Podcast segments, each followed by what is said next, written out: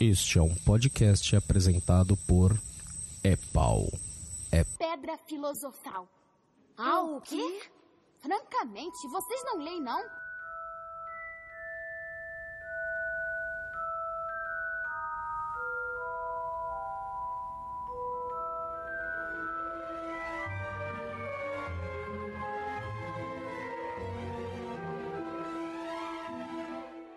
Bem-vindos a o segundo É Pau, é Pedra Filosofal. Direto da Corvinal aqui, eu sou Sidney Andrade. Eu sou Clarice Lana, da Grifinória. Acho que é a única aqui. Danilo Carreiro, Corvinal. Marcela, da Corvinal também. E também da Corvinal, sou o Pablo. E diretamente do mundo trouxa, eu sou o Thiago. Thiago, a nossa cota trouxa. Estamos todos aqui reunidos hoje para falar do segundo livro da série dos livros do bruxinho mais famoso do mundo. Vamos falar hoje sobre Harry Potter e a Câmara Secreta. Será que você, vocês aprenderam ofidioglossia aí, gente? Já estão já, já sabendo sussurrar palavras cobrísticas? Fluente. Quem Falar é fácil, o problema é entender. Todo mundo com a linguinha pra fora pra falar dessa, dessa maravilha de livro que é Harry Potter e a Câmara Secreta, não é mesmo? Primeiro vamos dar a ficha técnica. Harry Potter e a Câmara Secreta foi lançado sob o título né, em inglês de Harry Potter and the Chamber of Secrets em 1998, ou seja, um ano depois de sair Harry Potter e a Pedra Filosofal, lá no Reino Unido. Aqui no Brasil, ele saiu no mesmo ano que foi publicado o primeiro livro, saiu no ano 2000 e também é publicado pela editora Rocco, né? Infelizmente, Rocco, pelo amor de Deus, melhora essas edições. E a tradução é da Lia Wyler também. Até o final vai ser assim. Gente, vocês estão preparados para entrar na caverna? Sim. Vamos lá. Já escreveram aí na parede com tinta vermelha todos os avisos, todos os sinais. Vamos lá. Cuidado com os, os galos, já, já prenderam os galos para ninguém morrer. Uhum, tô Vamos seguindo as aranhas já. em primeiro lugar, vamos seguir as aranhas. Em primeiro lugar, eu queria saber, como é, vai ser de praxe, eu acho que cada um conte a sua experiência de, de leitura, da primeira leitura que fez do livro, né? Esse é o segundo livro da saga. Como é que foi para vocês assim? Foi logo em seguida do primeiro? Vocês tiveram aquela barra de esperar? Como é que foi? Vamos lá pela ordem, Clarice. Não, pra mim foi logo em seguida, que eu li o primeiro um pouquinho atrasado em relação ao ano de lançamento. Então, assim, já consegui emendar o primeiro no segundo, que foi muito bom. Mas- Danilo, Eu acredito que a minha experiência foi similar à Clarice. Marcela e você. É, eu não lembro muito bem, mas provavelmente foi, foi logo depois, porque eu li, o- eu comprei o primeiro, eu li, eu e a minha irmã, nós duas nos apaixonamos. Provavelmente já tinha o segundo aqui, né? Porque foi lançado no mesmo ano, então acho que a gente correu pra comprar, mas eu nem lembro, mas eu devia ter uns 11, 12 anos. Eu amei esse livro. Sim. É, por muitos anos foi o meu favorito. Eu acho que, não sei se ainda é, vamos ver do final dessa releitura de todos se vai continuar sendo. Vamos ver a barra que é, né? Só Pablo? o futuro girar. Eu acho que eu fui que eu li mais tarde de todos, porque eu vi todos os filmes primeiro e aí já tava, vi, revi, revi Pablo, vários todo filmes. errado, todo É, errado. tudo errado. Daí que eu fui Ai. ler os livros. Só que na verdade eu tava com preguiça de ler os livros, porque eu olho pra eles tudo, tudo muito grande. E aí eu achei os audiobooks lidos pelo Stephen Fry e falei, não, é isso mesmo. Stephen Fry com aquela voz que você pode ouvir a vida inteira e você não cansa, e é isso mesmo. Ah, Aí, é. Ô, Aí eu- Pablo, eu você também- tinha quantos anos quando, quando leu? eu acho que eu tinha uns 30 e poucos, não lembro. Nossa! Foi pouco tempo, foi Olha faz aí. pouco tempo que eu li. Pablo não é trouxa, mas ele é mestiço, né? É, não é por sangue, não. Não é por Eu já sangue, conhecia, eu já conhecia muita coisa dos, dos filmes, na verdade. Eu comecei pelos, pelos filmes, Tu leu em seguida, o primeiro li em seguida. Eu- Não, eu li todos em seguida. Fiz maratona dos livros, Ah, você fez. A, você já pegou a história toda completinha, não é isso? tudo certinho, eu não fui acompanhando. Eu já sabia tudo o que ia acontecer porque eu já tinha visto os filmes no cinema quando saíram. Eu acho que só o primeiro, Ah, Harry Potter, sim. que eu não vi no cinema. Mas depois, a partir do segundo, eu já vi tudo no cinema. E aí, quando eu li, aliás, foi lido pra mim, Stephen Fry fez esse favor. Eu li tudo seguidão. Eu também leio pela voz do Stephen Fry também, que é maravilhosa. Eu também li esses. até o. Ele faz as vozes dos personagens, gente. É genial. É verdade. É legal. É, É bem genial. Gente, As entonações você identifica, né? Você identifica é, a entonação, você identifica o personagem, né? Sem ele dizer Uhum. na- antes, de, antes dele ler a narração, né? De quem tá falando. É muito bom. Eu, a- eu recomendo demais os audiolivros. Pelo Stephen Fry, não pelo Jim Dale, que são muito Ah, são ruins. sa- Uhum.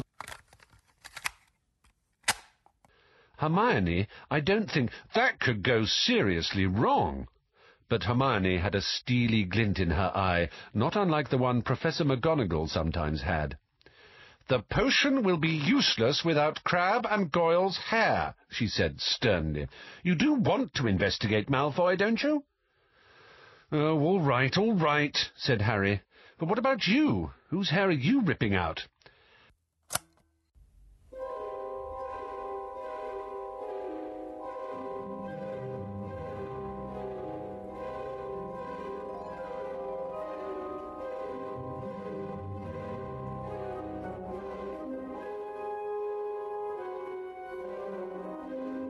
Ô, Pablo, mas é, você gostou tanto dos filmes que você quis ler os livros ou você Sim. gostou mais ou menos dos filmes que você falou, ah, o livro tem que ser muito melhor, porque essa bosta aqui não dá pra ser. Não, não, eu gostei, eu gostei dos, dos filmes e aí eu fui pros livros.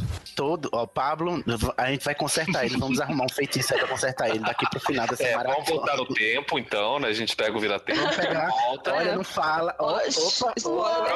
Oi, oi, oi, oi, oi, oi, que é? Nada. Nada, nada. Fica Quietinho aí, Thiago. Não já viu. Segurem a língua aí, vocês. Eu, bom, eu li também mais ou menos assim como o Thiago, quando eu comecei a ler já tava no quinto livro, né? Tava só esperando o sexto ser lançado. Então eu li os cinco primeiros encarrilhados e foi legal também, gostei da primeira releitura. Primeira leitura, na verdade, né? Achei interessante. Porque eu também não sabia muita coisa porque os filmes, ah, deixa pra lá. Vamos superar essa barra quando a gente chegar nela, não é mesmo, gente? Só te falar uma Oi. coisa, eu tô tentando lembrar, puxar na minha memória se eu li o primeiro e esperei lançar o segundo. Eu não acho que eu li o primeiro e esperei lançar o segundo, mas eu não lembro. Da, na minha memória eu não, não tenho guardado, sumiu. Mas eu acredito que eu não tenha lido o primeiro e esperado o segundo. Eu devo ter lido quando tinha dois ou três livros, ou quatro, sei lá também, não, não sei. Danilo, é melhor você verificar aí a sua varinha aí, que pode ser que ela esteja quebrada, você não saiba e seus feitiços estão ricocheteando em você. Um risco muito sério. E tem tudo a ver com esse livro, né, gente? Ó, Tiago, você, né? Quando foi que você leu esse livro, Tiago? Então, eu li pela primeira vez agora na segunda quinzena de agosto. Tô totalmente no escuro quanto aos próximos, né? Não assisti nenhum filme, sou totalmente cru quanto a isso. Tudo que eu tenho até agora são essas primeiras 500 páginas aí do primeiro e do segundo. Excelente. Bom, então vamos passar, né, para o que é interessa. Quem quer ler a sinopse? Ah, os Dursleys foram tão mesquinhos e abomináveis durante aquelas férias de verão que Harry Potter só queria voltar para a escola de magia e bruxaria de Hogwarts. Na hora em que está arrumando as malas, contudo, ele recebe aviso de um elfo estranho chamado Dobby, que diz que se Harry Potter voltar a Hogwarts haverá uma catástrofe. E ela de fato acontece. No segundo ano de Harry em Hogwarts, surgem novos tormentos e horrores. Aguentar o arrogante professor de defesa contra a arte das trevas, Gilderoy Lockhart, triplar o assédio do coleguinha deslumbrado, que a todo custo queria fotografá-lo e conseguir um autógrafo, ignorar a tímida paixão, desviar da atenção desejada de Gina Weasley e suportar as lamúrias da murta que geme, um espírito que ocupa o banheiro das meninas, não é exatamente a melhor coisa que podia acontecer a Harry. Mas, sem dúvida alguma, isso representa muito pouco diante do grande mistério que envolve a petrificação de alguns estudantes da escola. Quem ou o que estaria por trás daquelas ocorrências assustadoras? Seria Draco Malfoy, mais venenoso do que nunca? Talvez Hagrid, cujo misterioso passado é finalmente revelado? Ou o responsável por todo o pânico e tumulto seria aquele de quem todos na escola suspeitam, o próprio Harry Potter? Como descobrir e eliminar definitivamente a ameaça que está aterrorizando Hogwarts? Tan, tan, tan. É muito sensacionalista essa, essa sinopse, né? nossa, gente, é muito absurdo. Ai, Jesus. Ó, eu pegando o, o, o gancho da sinopse, eu já queria comentar com vocês, antes da gente passar para os capítulos, essas umas curiosidades que a gente pegou lá de- da, da nossa fonte, que, né, segundo consta, a, a J.K. teve muita dificuldade de escrever esse livro, e o livro teve uma recepção meio difícil, porque aparentemente ele é muito mais dark do que o primeiro livro. Ah, eu concordo, eu acho. Porque ficar ouvindo vozes falando que vai matar, que é sangue, isso daí pra criança eu acho que é pesado. Eu até hoje, dependendo da parte que eu tô do livro, eu não gosto de ler à noite, não. Me dá- umas ideias meio erradas. É, Você tá imagina isso. falando sério? Eu tô. Eu, eu não gosto de ler coisa pesada à noite. Eu gosto Ah, de mas ler. peraí. Não, peraí. Tudo bem. Ah, é criança, é criança. Mas quando eu tava na terceira série, o pessoal mandava a gente ler o Escaravelho do Diabo. Sim! Ah, mas lia com medo, né? Vocês liam com medo? Eu não sei. Eu, eu não passei por isso. Mas vai ver, eu tô sendo azedo demais, né? Eu sou muito medrosa, eu sou do tipo que assiste filme de terror e dorme de luz acesa, então. Eu também. Eu nem assisto, na verdade, pra não me dar ideia errada. Eu sou dessas também, que eu não assisto, não. É, mas tem umas coisas muito bad vibes mesmo, né? Nessa, nesse livro, assim, que. Aquela história, né? Porque a J.K. Rowling ela tem um senso de humor ao tratar das coisas. E aí, é, se a gente tirar o senso de humor dela, fica um negócio bem sinistro, né? O pessoal assulando cobra, né? As petrificações. É bom, segundo consta, o livro mais difícil que ela disse que escreveu, por causa das petrificações, eu não entendo muito bem por que isso, né? Também não. Enfim, e os livros. Os, Eu- os seguintes são muito mais elaborados, eu não sei por que que esse é o mais difícil. Mas eu achei aquela, aquela explicação, assim, já falando de negócio lá do final do, do livro, que é, nenhum deles morreu de fato, porque nenhum deles olhou o basilisco de cara. Mas eu, eu achei bem forçadinho, assim, essa coisa de, ah, um viu pelo reflexo da água, o outro viu pelo espelho, o outro viu por, por meio do, do fantasma. Eu acho que isso de daí, barra, né? É, eu acho que isso daí deve ter, ter dado um trabalhinho pra ela pensar nisso tudo certinho. assim. Amarrar, né? Uma, uma outra coisa, Cid, é, enfim, ele parece uma coisa muito. Não é mórbida pra nós é, adultos ler sobre esse tanto de coisa, sangue e tudo mais, mas eu acredito que pra uma criança de 12 anos, talvez tenha. É o, é o que o Thiago falou. É, e o fato interessante desse livro é que, nesse livro, o principal suspeito é o próprio Harry, né? O próprio protagonista, né? E Sim. isso, eu acho que, não sei, faz, faz certa diferença, porque é uma quebra, querendo ou não, é uma quebra de expectativa pro leitor da faixa etária a quem ele se destina. Uhum. Acabou que dessa vez eu não senti isso tanto, mas eu lembro que da primeira vez que eu li, eu ficava puta da galera desconfiando do Harry, assim, eu achava isso revoltante. É, eu ficava com raiva também daquela galera inteira que olhava virado pra ele. Como assim, né, gente? O Harry só Pois- desmaia, não faz nada de ruim, não. Ai, meu Deus, é o Harry e a Bela Adormecida, né? Já descobrimos que o Harry é a Bela Adormecida. Ô, gente, falar em Bela Adormecida, eu sou muito Alice. Eu não sei porquê, mas eu me deu um, um branco da história do plot twist desse livro, que na hora que eu vi o plot twist eu fiquei chocada. Eu tinha esquecido. Literal- literalmente. Ai, eu Que acho que deve ser sonho! Eu queria muito poder Aí esquecer as depois eu fui de lembrar, novo. depois eu falei, caraca, como que eu, que eu tinha esquecido o plot twist? Na hora que eu vi o plot twist, eu... E eu, Olha, pro eu- eu- entretenimento ser Danilo deve ser maravilhoso, viu? Porque pessoa assim, né? É tipo aquele Eu tô- filme com a Drew Barrymore, né? Como se fosse eu- a primeira eu- vez. Eu li isso, como se fosse a primeira vez. Eu sou essa. Nossa, mas eu fiquei muito chocado com o plot twist e eu tô ouvindo pelo Audible, e, ouvindo e lendo ao mesmo tempo. Então tá muito legal essa experiência alicinha da vida, viu? Eu te falo que eu te invejo, viu? Eu queria muito poder esquecer as coisas e experimentar como se fosse a primeira vez. Eu falo que eu invejo todos vocês, porque eu tava lendo o livro e quando chegou no final do capítulo 15, eu resolvi dar uma parada, fui tomar um café antes de fazer os dois últimos capítulos. Aí eu acabei caindo na cagada de fechar o livro. E aí você olha pra capa dele e a capa é um puta spoiler. É. É verdade. É o final inteiro. Peraí, Porra. jogando no Google, jogando no Google. Peraí, como é que é a capa, Tiago? Descreve pra gente. Não, simples assim. A porra da capa tem o Harry Potter pendurado no rabo da Fênix Ai, já é mesmo. com a É espada verdade. na cintura.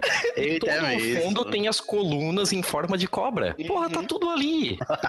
Caraca, tá mesmo. Tiago, a gente querendo preservar a pureza dele, mas nem a capa tá se esforçando muito. Não, né? não, essa capa é um spoiler muito gigante, assim. Essa capa Nossa, foi que muito absurdo. decepcionante. Na versão ai. americana, a capa é a casa dos Weasley. Com, com... É Ah, não. que legal, deve ser muito Sim. legal. Que a casa É, deles é vai- muito maravilhosa, né? Mas eu tô com a versão em inglês.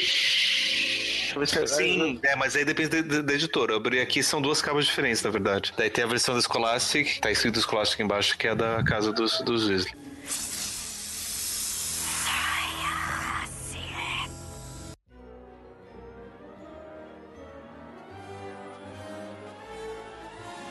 Bom, eu queria seguir pros capítulos perguntando pro Tiago primeiro, porque deixou assim, né? A gente ficou com a expectativa dele para o próximo livro. Ele falou lá que ele tava com essa expectativa sobre o retorno dele ao mundo trouxa.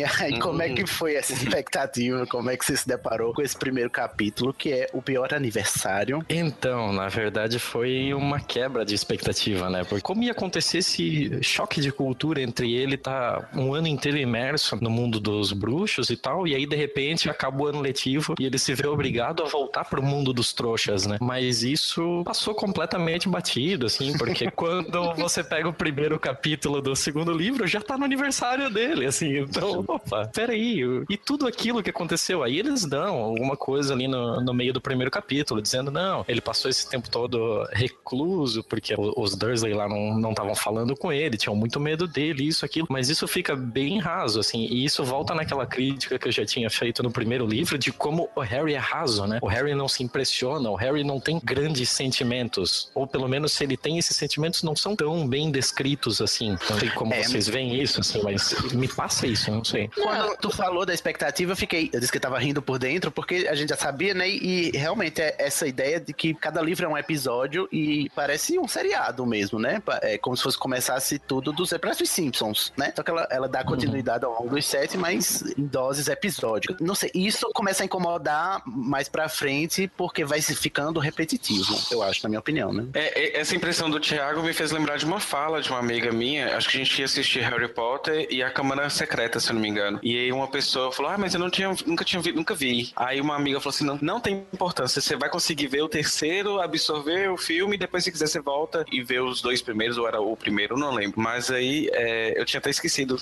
já aconteceu um episódio desse, uma pessoa passar essa impressão pra pessoa que nunca tinha visto nada e que ela podia tocar o bonde que não ia, não ia fazer muita diferença. Mas Marcelo, quanto à profundidade do Harry, é, assim, é, eu acho que isso talvez seja um facilitador para ter sido um sucesso entre o público infanto-juvenil, assim, porque realmente eu acho que se eu fosse mais nova e fosse pensar nas noias todas que ele tinha pela vida sofrida que ele tinha, eu acho que ia ser mais pesado até do que, no geral, o basilisco e as coisas que ele ouve, não sei o quê. Então é melhor ser uma parte mais fantasiosa do que ser realmente a bad que é humana, assim, sabe? E também tem o negócio de você realmente é, não perceber muito quando você é novo e tá lendo, mas que o Harry realmente não é. Ele é um personagem principal, mas que ele não tem tanto protagonismo, assim. Que ele tá ali pra, pra história se desenvolver, mas que ele de fato não é a coisa mais importante. Sim, eu concordo com você quando você fala essa questão de que ele realmente não é muito dado a grande sentimento no momento, no, no que ele tá vivendo ali, ele deveria ter tido reações muito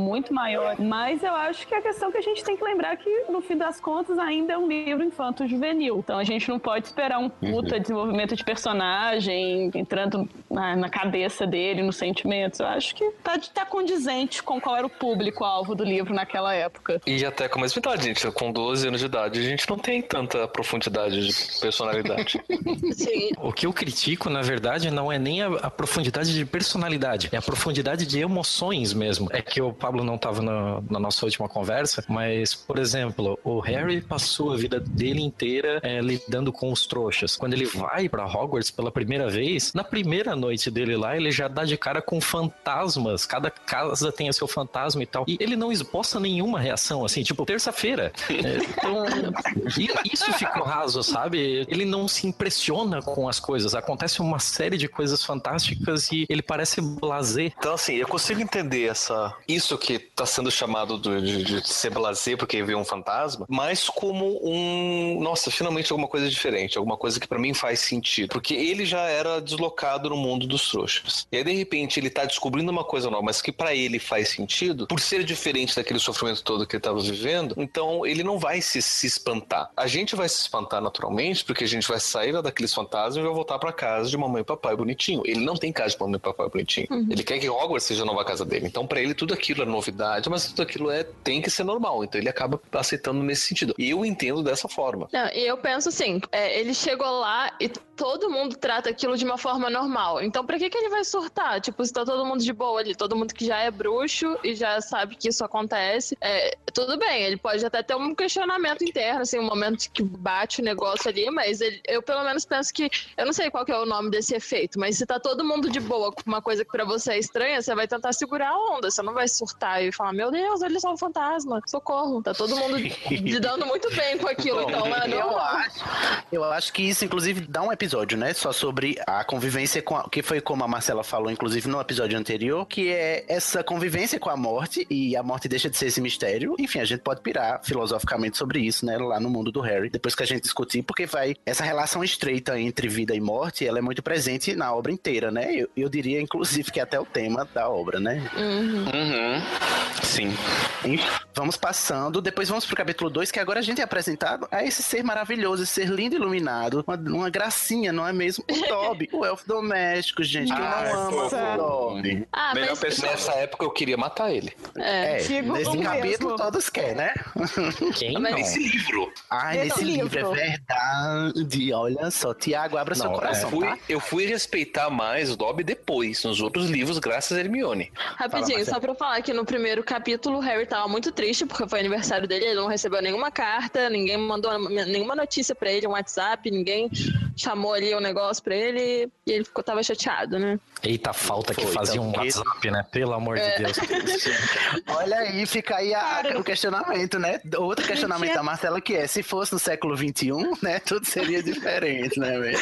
Não tinha nenhum ICQ pra dar conta do recado lá naquela época. Ai, menina, ainda não, né?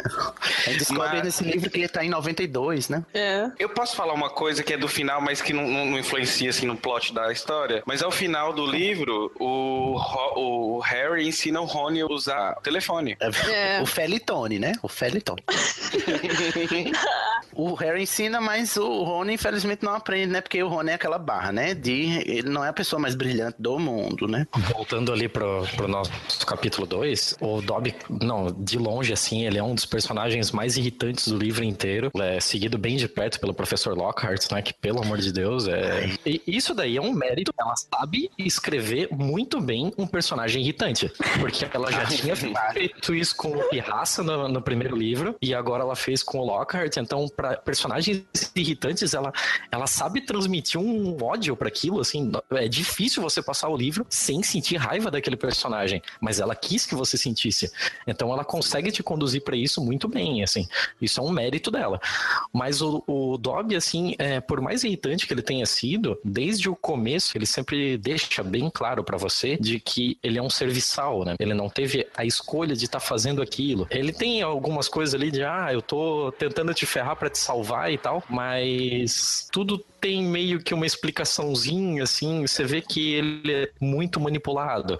A gente fica naquele Eu sentimento dúbio, né? Meu, eu te odeio pelo que você tá fazendo, Aham. mas eu sei que você não tem É que- tanto livre-arbítrio, assim, sobre o que você tá fazendo. Aquela história, né? Ele que tem no- boas intenções muito mal executadas, não é mesmo? Pois é. Não, tanto que no final do. É, eu já tô pulando também um pouquinho, mas quando a gente descobre porque- que foi o Lúcio Malfoy que colocou né, o diário na, na, na mochila da, da Gina, ele bate na cabeça e pensa: nossa, por que, que eu não pensei nisso antes? Co- Eu não sei, né? Aí o Dobby podia ter, pensar melhor, né? Se É. precipitar menos, né? Enfim, gente. Mas aí o Dobby ele vai ficar perseguindo o Harry o ano inteiro, sem a gente saber, né? A gente só descobre no final. Aí ele inferniza lá, faz a mágica lá pro bolo explodir na cara dos tios. Eu achei que foi pouco, né? Né? A gente adora essas horas que os tios se dão mal, mas aí o Harry ameaça ser expulso de Hogwarts porque não pode fazer magia fora da escola. E o Dobby incriminou o Harry, esse bandido. É. Nossa, Mas, eu é. fiquei muito revoltada lendo isso. Da primeira e dessa vez de novo. Eu não consigo superar, me dá muita raiva. E ele vai e some, né? Mete o louco e sai fugido, né? E aí o Harry fica lá sofrendo as consequências, é preso engaiolado, enclausurado, e vem quem? Os Weasley, né? Pra resgatar ele com esse, essa coisa que já é icônica, que é o, o nosso querido Ford Anglia voador, não é mesmo? Do Sr. Weasley, maravilhoso. O Sr. Weasley, amante dos trouxas. Sim. Trouxaholic. Maior encantador de, de objetos trouxas. É, e aí vem os Weasley pra salvar os Weasley. Na verdade, vem os gêmeos e o Rony é, salvar ele e resgatar ele. E eles vão para a Toca, gente, que é quando a gente conhece esse lugar maravilhoso que é a casa dos Weasley. Porque apesar de eu não gostar do Rony, eu queria muito morar na Toca. Vocês queriam? Sim. Com certeza. Não faz Quero- muita questão, não. ah, eu acho tão divertido. Tem Tendo banheiro e Wi-Fi, eu ia adorar. É, é- é isso que falta, não tem internet, daí fica complicado. Ah, não, mas uma, uma atmosfera de aconchego, de que todo mundo gosta de estar lá, de que as pessoas se amam e se adoram, e apesar de todos os as tretas de família, eles ainda são unidos para o que deve é. Eu acho isso muito, muito, muito bonito. Uhum. Ah, isso que é, o coração fica quentinho, né? Toda vez que, eles, que a gente vai estar no clã dos Weasley, é aquele, aquele momento caloroso, né? Em que você é, é aconchegante. Ai, eu adoro aquele relógio que eles têm assim, que não mostra de fato as horas, mas mostra, assim, o que, que cada um tá fazendo, o que, que é a hora de cada um perfeito. fazer. Aquilo é, tipo, uma noção de tempo maravilhosa, né? Você não precisa contar as horas, é só você saber coisas. Saber de quem você ama, né? Saber quem você ama, Sim. onde tá, né? Uhum. Tiago, o que achou da toca da senhora Weasley lá com o Arthur, a Molly e o Arthur? E a gente é apresentado aos outros irmãos também, né? Eu acho que aparece. Não, não aparece. Não Parece sei. Não, não, não. É, não aparece ninguém novo. Só a Gina, que agora já, já tá no meio também, né? Ah, é. A gente... E a Gina, a gente é apresentado a essa fascinação que ela tem pelo Harry Potter, que ela fica até paralisada. É lindinho demais. É. É, duas coisas bem, bem legais dessa parte, assim. É, primeiro, é mostrar como os Weasley são muito pobres, são muito simples, mas a casa deles, apesar de não ter nenhum luxo, tem tudo que o Harry Potter queria, que era uma Hum, família amorosa, uma família que se apoia, que apesar de todas as brigas, apesar de ter dois irmãos que vinham se metendo em confusão, apesar de ter um pai meio maluco com as coisas do- dos trouxas e tal, eles têm uma união que era tudo que faltava pra família do Harry, né? Pra família que ele nunca teve. É, o momento que ele passou ali foi muito gostoso pra ele, assim, poder sentar à mesa com pessoas que se gostam, com pessoas que se importam com ele, e isso ficou muito legal, muito bonito, assim. Eu não tenho a, a imagem do de como é a casa deles no filme, assim, eu não, não consigo montar muito bem essa imagem mental de como é a toca, mas me pareceu só por esses momentos, assim, não pela casa em si, mas por como se comportam os integrantes dessa casa, me pareceu um lugar muito legal, muito gostoso. Outra coisa que é bem importante pra trama que acontece na- nesse capítulo é que o Percy tá agindo muito estranho, né? Que vai levar Ah, a, a gente a pensar, opa, tá, tá tudo meio esquisito, tá acontecendo um monte de coisa estranha em Hogwarts e o Percy já tá um bom tempo agindo estranho. E eu fico falando mal do, do Rony, mas o pior Weasley é o Percy, né? Vamos combinar. Sim, Detesto né? o Percy, pelo amor de Deus. Ó, eu Melhor, vou Weasley. defender o PS aqui um pouquinho. Ai, Tá olha, Pablo. Não, não que, não que ele não seja o pior dos Weasley, com certeza ele é o pior dos Weasley. Gente, vamos lembrar Mas- sem spoilers. Mas tudo estava acontecendo por um motivo. Na cabeça do Percy, ele tinha um projeto, que era trabalhar no, com o pai no Ministério da Magia. E para isso ele teve que se comportar do jeito que ele se comportou. Ah, ele é aquele super focado, aluno super focado, que acaba perdendo de Sim. vista, né? Não, ele é a Oh. pessoa super certinha que quer seguir as regras, além de toda a, toda a parte humana do negócio, né? Ele quer ser totalmente regrado, mas desconsidera que as pessoas são variáveis e não, é- não tem Uhum. regra. É, uma, que uma chateia, coisa que né, acabou passando, passando batido, que eu acho que é digno de menção também, é a descrição feita do Dobby. A gente falou do Dobby, acabou não falando de como ele é. Enquanto vocês estavam lendo naquela idade ali, o, o Harry, eu com um pouquinho mais de idade ali, com meus 15 anos por aí, eu fui pro lado do Tolkien, né? Então, na minha cabeça, eu tenho aquela imagem élfica que o Tolkien montou pra mim, de que o- os elfos são todos belos, que os elfos são, são praticamente infalíveis e tal. Quando eu li aquilo de como era um elfo doméstico, eu fiquei pistola. Na boa. assim. tipo, você tá acabando, você tá fudendo tudo que existe na minha cabeça sobre como é um elfo, assim. A única coisa em comum acho que deve ser a orelha pontiaguda.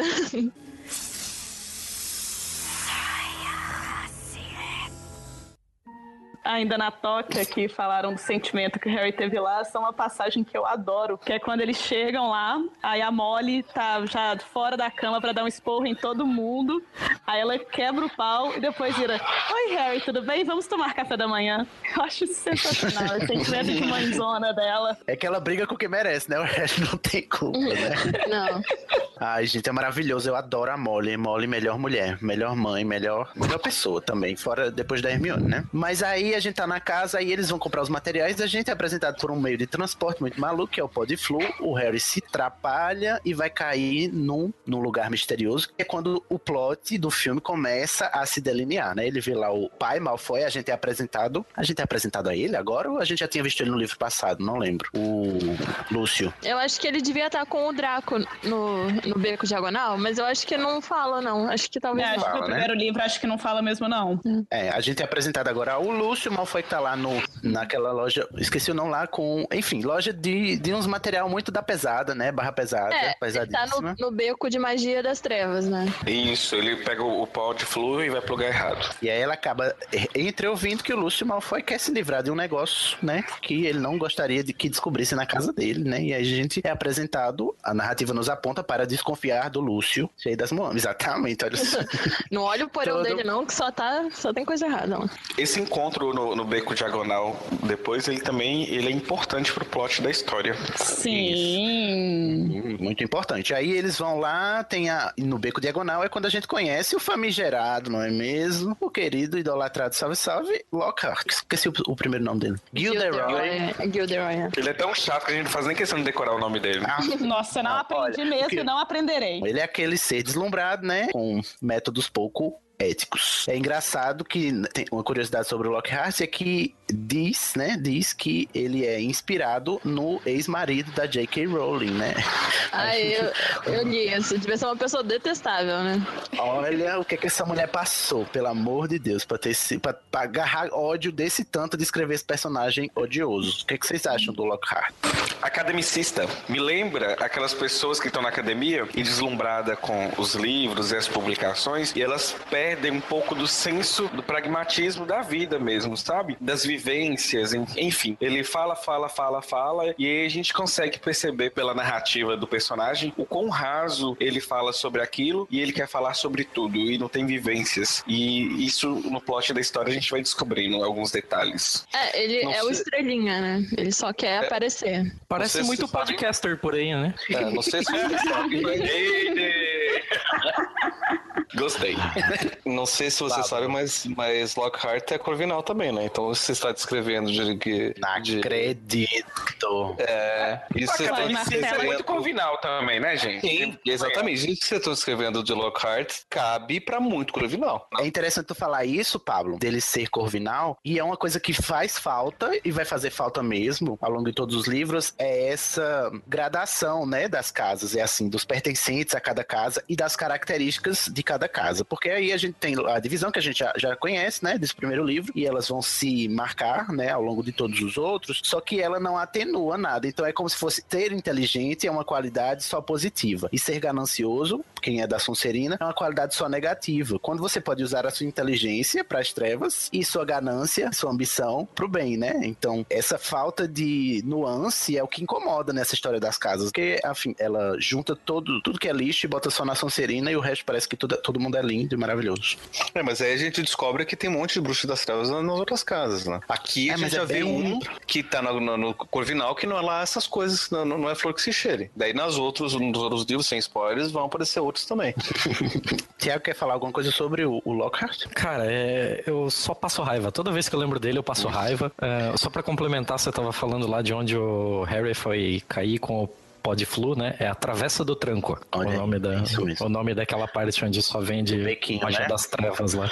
A gente, ele encontra o Hagrid lá também, né? Que depois, quando toda desconfiança cai em cima dele, também ajuda a gente talvez acreditar que o Hagrid possa ser culpado, não sei. Isso, o Hagrid também vai virar um, um- uma pecinha nesse quebra-cabeça da trama desse livro. Mas aí a gente volta da travessa do tranco, volta do beco diagonal, todo mundo já fez as compras e tudo, foi lindo. Teve, a- teve o Fuzue lá na Floreios e Borrões, o, o Malfoy e o Arthur. O Harry foi um babaca nesse momento, porque ele tem dinheiro pra cacete, ele não ajudou os Weasley. Não, azul, exata. Olha, eu fico revoltado toda vez que ele vai comprar um negócio lá e, ele podendo ajudar. Se bem que tem essa história de, de certo orgulho e tal, e- ele não querer ferir o orgulho deles e eles serem orgulhosos do bastante. Orgulho, assim, não, não no sentido de prepotência, né? Mas no sentido de que não, a gente, a gente dá o nosso jeito, sempre deu, e não é agora que você tá aqui com a gente que a gente não vai, vai deixar de dar o nosso jeito. É, é uma relação assim meio, meio tensa mesmo, assim, quando eu leio. Porque o Harry tá ali, né? Sempre com o dinheiro no bolso. Se bem que a gente nunca mais vê ele indo sacar o dinheiro lá, né? É, ele aí, só aparece com dinheiro, misteriosamente. Exato. Quem é que controla aí, né? Esse fluxo aí do Harry? Porque ele nunca passa necessidade. necessidade. Nunca tem dinheiro faltando. Pois é, os caras são capazes de fazer teleporte, o cacete, e eles não deram conta de fazer um débito e crédito ali. Faltou mesmo. Eu acho meio Será que estranho, não? assim, eles fazem as coisas de um jeito tão estranho nesse mundo dos bruxos. Será que É, um acho que ele- automático em Hogwarts pra eles poderem sacar dinheiro, assim? Pra... Ah, capaz, né? Enfim. A gente vai sair da, do Beco Diagonal, volta lá pra Toca e no próximo capítulo eles vão para a plataforma pra pegar o, o Expresso, né? E todo mundo ir pra Hogwarts feliz da vida, Gina no seu primeiro ano, né, em Hogwarts. Oh. E aí a gente tem um percalço, né, gente? Como assim? Porque, né, aquela, aquela problemática do episódio passado que a gente disse, mas como é que eles botam uma plataforma no meio do mundo trouxa para os bruxos passarem, não sei o quê. E aí a gente vê que qualquer um pode bloquear aquela plataforma. Quem é que está protegendo essa entrada, pelo amor de Deus? Que um elfo doméstico consegue bloquear essa passagem. Como é que pode? Foi muita sorte do, do Dobby conseguir que o, o Harry fosse o último a querer entrar, né? Faltando segundos. E aí ele conseguiu bloquear. Porque se- imagina se tivesse outro aluno querendo entrar lá, ia dar ruim. É uma Exatamente. é muito- conveniência, né? O roteiro é bem conveniente nessa hora. E aí, o Rony tem a brilhante ideia de voar para Hogwarts no carro do pai, porque, enfim, Nossa, essa parte eu, ai, eu, eu tenho preguiça. Porque como é que eles conseguem acompanhar o trem, né? É, é muito assim, o trem é mágico e tudo bem, só quem é bruxo pode ver. Mas quer dizer que o trem sempre tá lá e aí dá pra você seguir ele. É muito estranho isso. Ai, não, gente, a, a decisão de pegar o carro e ir voando é muita burrice. Ai, Ah, mas eu não que esperaria menos do Rony, né? Pelo amor de Deus, isso aí tá coerente, Clarice. Porque o Rony é não é a pessoa mais brilhante. É, Esse capítulo inteiro é feito de erros e burrice, assim. Eu até agora não entendi exatamente como foi que o Dobby fez pra conseguir travar aquele portal pra plataforma. Nem você, Ele- nem ninguém. Ele usou mágica? Ele, ele fez isso tem- por conta própria? Ele fez isso porque o Malfoy mandou? Não, não ficou muito claro isso. Eu não sei se isso se explica Não. nos próximos livros. Ele fez por conta própria, porque ele não queria que o Harry fosse pra Hogwarts. Mas a gente, pelo que eu entendo, os elfos domésticos, eles têm muito, muita magia, assim, eles têm muito poder, mas ele só. Tanto que ele tem que se castigar sempre, porque ele não pode usar isso do jeito que ele bem entende, né? Da vontade dele. Mas, pelo visto, eles são bem poderosos, bem. Nos outros livros explica melhor como isso acontece, né? Quando- é, inclusive quando eles vão visitar o Ministério da Magia, tem algumas coisas que indicam essa- esse tipo de discussão. Não vou, não vou falar, mas é, existem explicações mais na frente que detalham melhor o- essa. Uhum. Não sei se vocês concordam comigo, mas é que fica meio dúbio, assim. Parece que ele tem livre-arbítrio quando é conveniente, sabe? Fica meio mal explicado, assim. E com certeza, a parte deles pegarem o carro foi a pior ideia possível, assim. Era só mandar uma coruja. Eles iam entender, Sim. assim, ó. Meu, deu um, deu um rolê aqui, Gente, o portal bugou. Era, era só não aparecer em Hogwarts, alguém ia atrás do Harry Potter. Sim. Então, mas também Mas é uma mas- criança de 12 anos de idade, você quer o que dele também? falar, são crianças e que bad decisions. É criança que faria isso mesmo. Eu estou falando que eu quero parar de gravar esse podcast com o Thiago, que ele tá destruindo o Harry Potter. tá acabando com a magia. Ai, Tiago, pior ainda bem que eu só vou ouvir na, de- na edição agora o que ele falou, o que, que ele destruiu o nosso estúdio. Não, quando, quando começou a ideia de fazer esse podcast, vocês estavam todos lá. Ah, é porque eu quero acompanhar. Nós é odiamos ser." agora. Gente, eu sabia. Que a gente sabia. Vocês criaram uma era pra- expectativa em cima disso que não tinha como sustentar. Tiago. Assim, azedo demais pra Não, isso. pelo amor de Deus, Tiago, o certo é você gostar, né, querido? Vamos combinar. Não, vamos, vamos acreditar que até o final o Thiago vai entender. Vai. Vai olhar pra Não, trás eu- e vai pensar, é verdade. Eu entendo ele, É, porque eu espero que os próximos amarrem muitas pontas, assim, né? E aí, se essas pontas forem se amarrando e tudo na frente fizer sentido, ótimo. Mas tem tanta coisa pendurada, assim, que a gente fica meio receoso de como vai ser. Nesse capítulo 5, é, depois deles pegarem o, o carro e dar toda uma zica com o carro no ar, eles barram no Salgueiro Lutador. Eu espero muito que esse Salgueiro volte a aparecer em um próximo livro, porque ele tá ah, jogado ali. Parabéns! Ele é Thiago ele vai, é qualquer vai- coisa ali. É, aguarde, aguarde. Essa, essa é legal.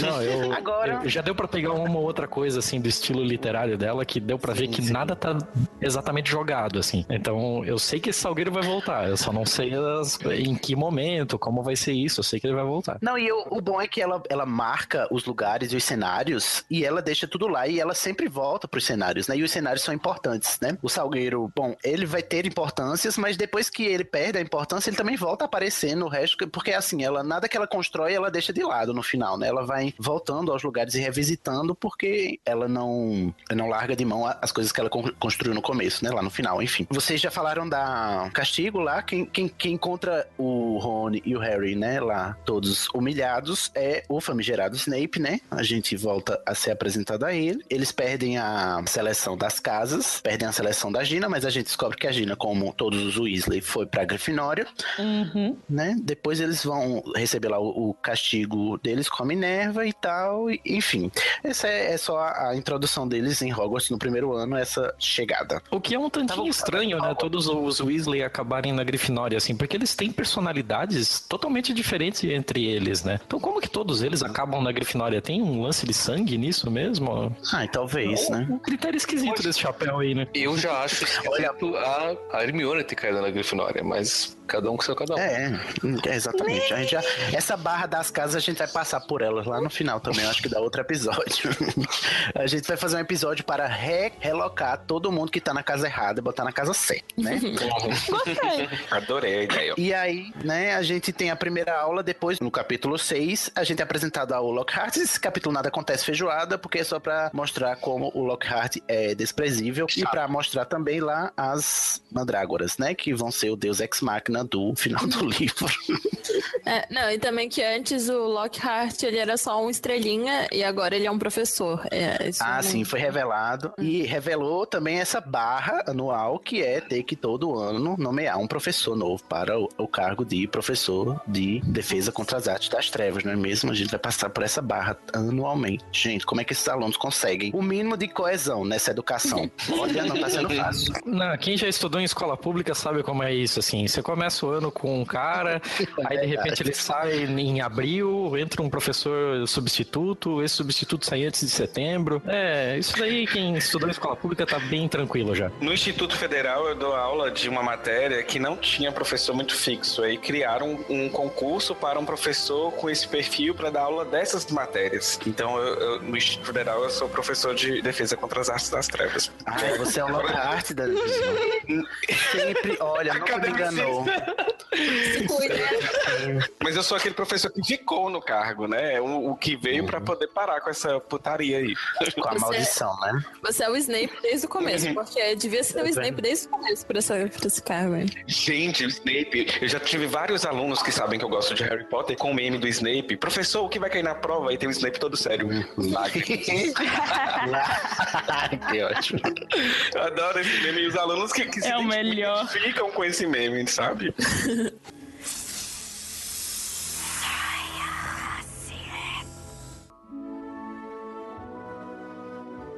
Olha, eu acho maravilhoso esse capítulo que ele nos apresenta um conceito que vai se perpetuar pela, pela narrativa inteira ao longo dos livros, que na verdade a trama de Harry Potter é sobre é, segregação e apartheid, não é verdade? Sim. E que o mundo bruxo também não é tão colorido, né? Uhum. E aí a gente descobre o preconceito que a, a Hermione é, enfrenta por ser nascida trouxa, né? Tem essa história da pureza do sangue bruxo e bruxo de sangue puro, sem misturar, e tem também o preconceito com os mestiços que são, né? Que o pessoal mistura o sangue e tá, enfim, diluindo o sangue e acabando com a tradição da mágica, né? Tá como se fosse dissipando a mágica, né? A- a- O Tiago, o que, que ele pensa sobre isso, já que ele é o único trouxa do grupo? Não, não, isso daí tá, tá muito bem colocado, assim, é interessante ver que tem esse tipo de segregação, que ver, ver que isso tudo acontece dessa forma. Esse capítulo 7 também apresenta o Colin, né, que eu espero que nos próximos livros ele faça algo. Boa, muito bom. Todos, todos esperam. Sim. Aí, bom, Até hoje. nesse capítulo tem uma, uma, um, Gente, muito paia. Vocês são muito paia. Jade Colin, inclusive, né? Vários protagonismos. É, tem duas coisas também nesse, nesse capítulo que são curiosas que eu queria ver com vocês. Primeiro que o Hagrid fala, eu até fui grifando essas coisas, enquanto a gente tá falando dos capítulos, eu vou passando por eles aqui. Ah, o Hagrid fala pro Harry que o Lockhart é, entrou como professor de arte contra magia das trevas ali, magia contra a arte das trevas. Defesa contra, olha, respeita Ah, o fandom. Gente, Respeita a cadeira, respeita a cadeira. Defesa contra as artes das trevas. Isso, e o Lockhart só entrou nessa cadeira porque ele era o único candidato. Então tem que ver um pouquinho desse prestígio de Hogwarts aí, porque eu, Ah, eu achei no também. mínimo por eu. O problema não é o prestígio de Hogwarts, o problema é o prestígio da cadeira. É. Ah, é essa vaga é- em específico. É essa vaga. Exatamente. Faz sentido. Quem quer dar aula? tá bichada. Eu não, eu, eu, eu não, eu, eu- eu não lembro se falam nesse livro o porquê Não, acho que não, só mais na não, frente. só mais na frente, mas é, É. o problema é com a, com a vaga, não é com Hogwarts. Ah, bom saber, bom saber. Outra coisa curiosa é que o Lockhart, em um determinado momento aqui, durante a detenção deles lá, né, o Lockhart fala pro Harry, eles estão fazendo os envelopes pra responder às fãs do Lockhart e tal. É uma detenção mais cabível do que ir pra floresta proibida, né, Sim. gente? É bem mais. Mais combinar que- razoável. Que é um pouco mais razoável. É. E eu vou dizer que é mais sofrível também. Também, é mais castigo. E eu escolhi a floresta. Olha, eu também, eu também. Eu não ia pensar muito, não. É, tem uma parte que o, o Lockhart fala pra ele aqui, né? Abre aspas. Você pode interessar os envelopes, disse Lockhart a Harry. É como se isso fosse um prêmio. O primeiro vai pra Gladys Gudgeon. Que Deus a abençoe uma grande faminha. Como fica esse conceito de Deus em lugar de bruxos, assim? Ai, Thiago, não Olha que excelente. Não, Essa não faz pergunta é excelente. Isso. Gente, será que Jesus Cristo era bruxo? Por que ele transformou água em vinho? Né? Então acho que tem um sangue bruxo aí, né? Nessa parada. Vou contar um segredo pra vocês. Não é só no cristianismo que tem Deus também, né? Hum, Justo, justo. Ih, Boa parte da magia inglesa é baseada nos celtas. Os celtas têm um monte de deuses ali. Merlin, por exemplo, era um grande, um grande mago celta e um grande mago também no, no mundo de Hogwarts. Esse pensamento do Pablo estragou uma piada minha, mas eu vou fazer de- do mesmo jeito. Pergunta: se Jesus fosse um bruxo, de que casa ele seria? ih, rapaz. Eu acho que ele seria da Lufa-Lufa, que é dos Eu excluídos. também acho. Eu também acho. É. seria o quê? Da Lufa-Lufa, porque é a casa dos excluídos, né? E os excluídos serão exaltados, essas coisas assim. Sinceramente, eu acho que ele seria da Sonserina. Sonserina? Sim, por conta do poder, porque ele é filho do homem, ele é filho de Deus. Que coisa é mais tipo- poderosa e grandiosa do que isso? Não, gente, a gente vai ter que Mas censurar ele- esse episódio. A gente não pode botar. Mas ele ia nascer numa Não. família lufana, Paulo, não concorda, não? Ele ia nascer numa família lufana. Não, eu acho. Não, Mas- tudo bem que ele não ia ser sangue puro, porque afinal de contas ele é meio deus, meio humano. Mas também Tom Riddle que aparece aí nessa história, né? Também, exatamente. Acho que Chocada. não- É, não, não vou falar muita coisa não. Pra... Eu sei que Adão, Adão seria da Sonserina, porque ele falou com uma cobra. E, não, a Eva. Foi a Eva. foi a Eva que papo com a cobra. Fitch Ah, e. Adão, Adão é da Corvinal. Não, Adão é da Grifinória, que é Mas- aquele povo que se acha, mas não faz porra nenhuma. É, exatamente. Eu tô me sentindo ofendida aqui, gente. Clarice, É o 4 conectou. contra 1, Clarice. Clarice, fala mal da Corvinal aí, que vai ter cinco pessoas pra falar contra. Eu não, eu gosto de vocês, eu quero continuar amiga de vocês. Vamos promover a interação entre as casas. Na verdade, já que a Jake Sim, não promoveu, pela- a gente promove. Por favor. E parar desse, desse preconceito contra Sonserina também, que Sonserina deixa gente Também. Ó, gente, cota da Sonserina, pelo amor de Deus, participa com nós. Não tô aguentando mais tudo azul aqui, gente. Vem esverdear aqui, pelo amor de Deus. Não, mas, mas eu confesso que eu não entendo essa galera que tem orgulho de ser da Sonserina, não. Olha, polêmica. Eu não sei que Eu trechinho do livro que eles leram que fez pensar que poderia ser legal, mas todos que eu li. É verdade, não, porque Ô Marcela, tudo que eu penso é, ô, volta e lê de novo que você leu errado. Tupá é Sonserina, Nessa meu e Tupá partiu. Guerra são Sonserinas? é mesmo, nesse Tupá, é verdade. Vamos aqui, meninas, vem aqui. Ó, gente, no sexto a livro, muita coisa de Sonserina fica esclarecida. Então, guardem o sexto livro. É, guarda. Sexto- É tudo verde no sexto livro, inclusive, né? O livro verde. Depois dessa briga toda, né? Teve o, o, o Rony tá passando essa barra de tá com a, com a varinha quebrada e tal, porque sempre o Rony, né? Tudo com o Rony e tal.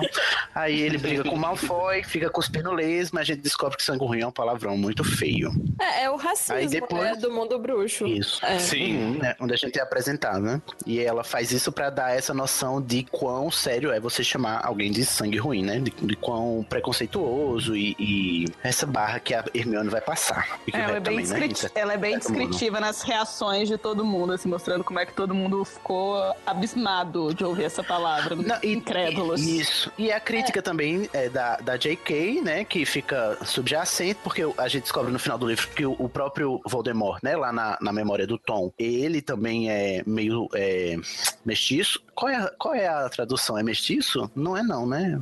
Meio Half-blood? sangue. Eu acho que é. É mestiço. É mestiço? Ah, eu não sei. Eu tô lendo Tá em lembrado, Tiago, o depois. que que ele fa- como, é que, como é que ela se refere às pessoas que têm sangue trouxa e bruxo? Eu esqueci o, o termo. Em inglês é half-blood. E aí, o, o próprio Voldemort é half-blood, mas ele é, junta um levante, né, para, inclusive, negar a sua origem trouxa e afirmar a sua origem bruxa e a, toda a, a dinâmica dele é no sentido de apagar isso. Enfim, né, aquela coisinha nazista maravilhosa, né, deliciosa de, de- da gente relembrar, né, do, do purismo, a raça pura e essas coisas que ele busca.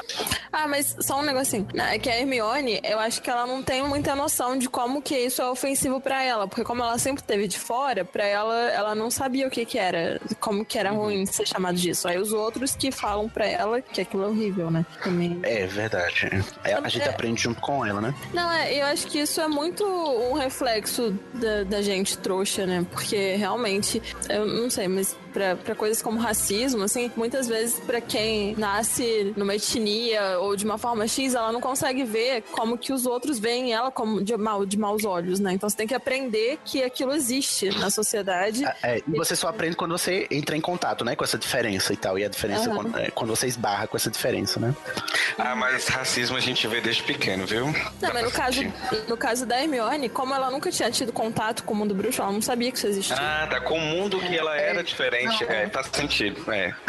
É, É, me lembra muito plot. das narrativas, nesse sentido, Danilo, me lembra muito as narrativas de é, pessoas é, de países africanos que migram pra América e eles só se dão conta que são, entre aspas, negros, quando eles se, se debatem com o branco racista na América, entendeu? Aí Ele, Oxe, então Uhum. quer dizer que isso faz diferença aqui? Então, então eu não sabia que eu era negro, eu pensava que eu era só eu, né? A Não, cor da pele faz ele- diferença só a partir da diferença, ele- só a partir do contraste. Antes ele era gente, aí quando ele muda, ele percebe que os outros não, não veem ele dessa forma. Então ele tem Exatamente. que aprender a, a lidar com isso. É o choque, né? Outro debate que a gente pode, inclusive, fazer um episódio só sobre isso. Gente, vários episódios, adoro. Recorte de, de, de, de- raça. Isso. Legal. O debate, né? Do racismo na- na J.K. Rowling.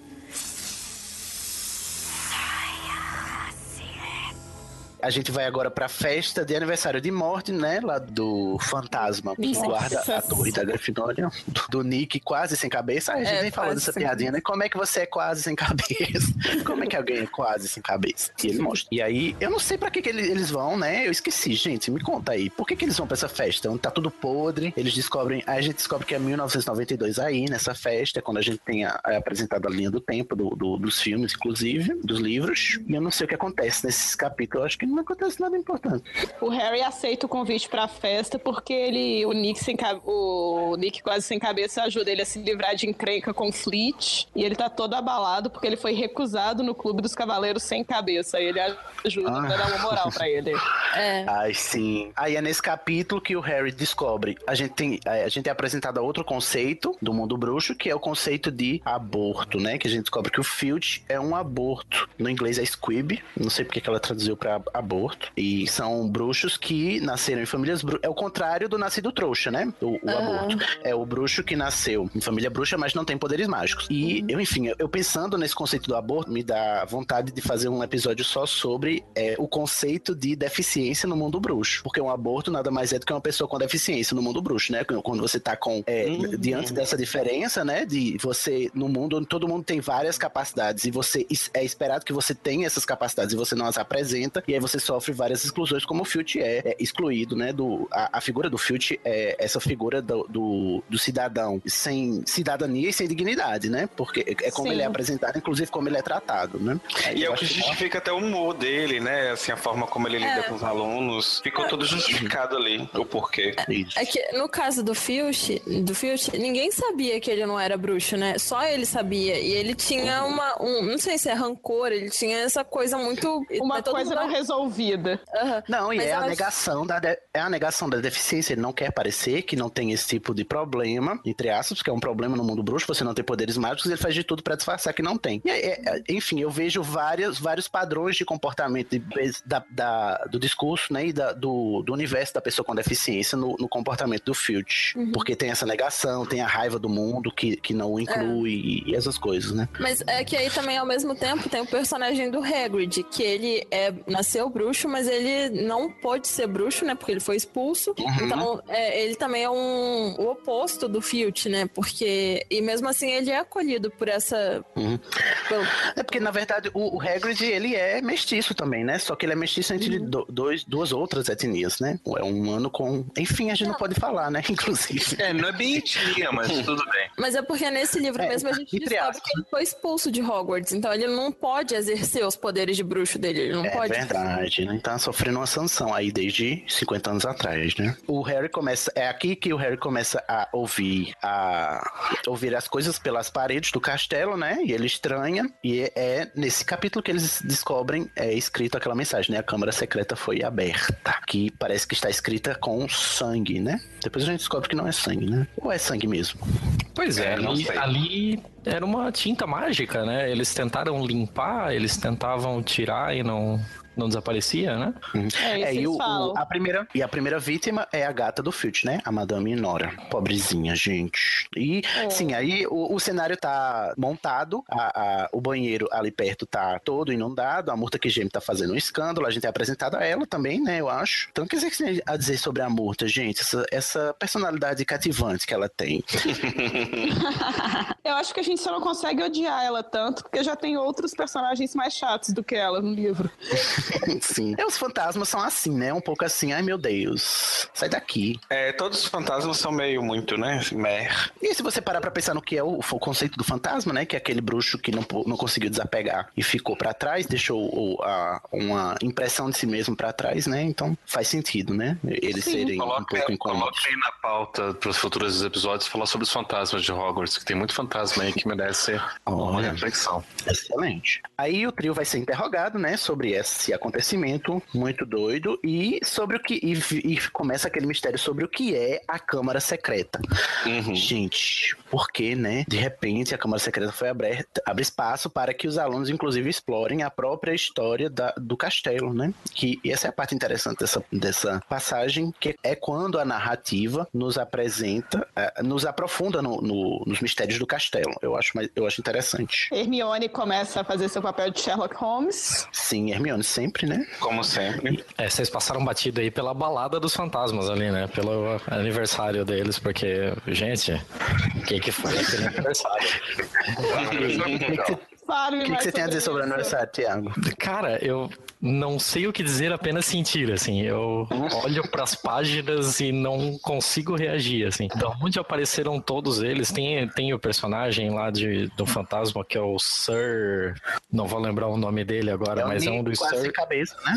Não, mas tem o personagem de um fantasma que é um Sir que nega ao Nick é, a Ah, sim, entrada é dele em um clube de polo. De polo sem cabeça. É, de Paulo, sem... oh, mas faz sentido, né? Que se ele é quase sem cabeça, gente, pelo amor de Deus, regras são regras. Ele tem que jogar com a cabeça. Se ele não tem a cabeça pra jogar, como é que ele vai jogar, né? Como é que ele vai jogar? Exatamente. É curioso que tenham tantos, né, pra montar um clube, né? Tipo, Aí eu acho- parecia que era uma morte bem comum, né? É porque Ah, mas- Hogwarts, enfim, o mundo bruxo remonta à Idade Média, que é um, um, É. um- um período da história onde muitas cabeças rolaram mesmo. Exatamente. E acredito que uma pessoa que tenha perdido sua cabeça, muito provavelmente vai ter assuntos mal resolvidos e vai acabar virando um fantasma. Uhum. E outra, você tem que arrumar o que fazer com a sua cabeça. Ela tá ali de bobeira, né? Pendendo e tal. Você tem que dar um uso. Então eu acho nada mais natural do que fazer um clube de polo. Vejo como um desenvolvimento normal na história. Isso não me incomoda. Olha, Tiago, verossimilhança nota 10 aí, tá? Você tá reclamando aí, não sei porquê. Não, não, eu não tô reclamando, não. Eu tô só apontando. Eu só, só achei no mínimo curioso. Pra narrativa, essa festa do Nick só faz sentido porque foi depois dela que o Harry encontrou a Madame Nora, não sei. Ele Isso, não é. tava na festa é, de Dia das Bruxas, ele tava na festa do Nick e aí foi saindo dela que ele encontrou aquilo. Porque Que é suspeito vivos estarem numa festa de fantasmas, né? E é, como, e é quando ele começa a ser suspeito de ser o herdeiro de Slytherin. Hum, esse plot é legal.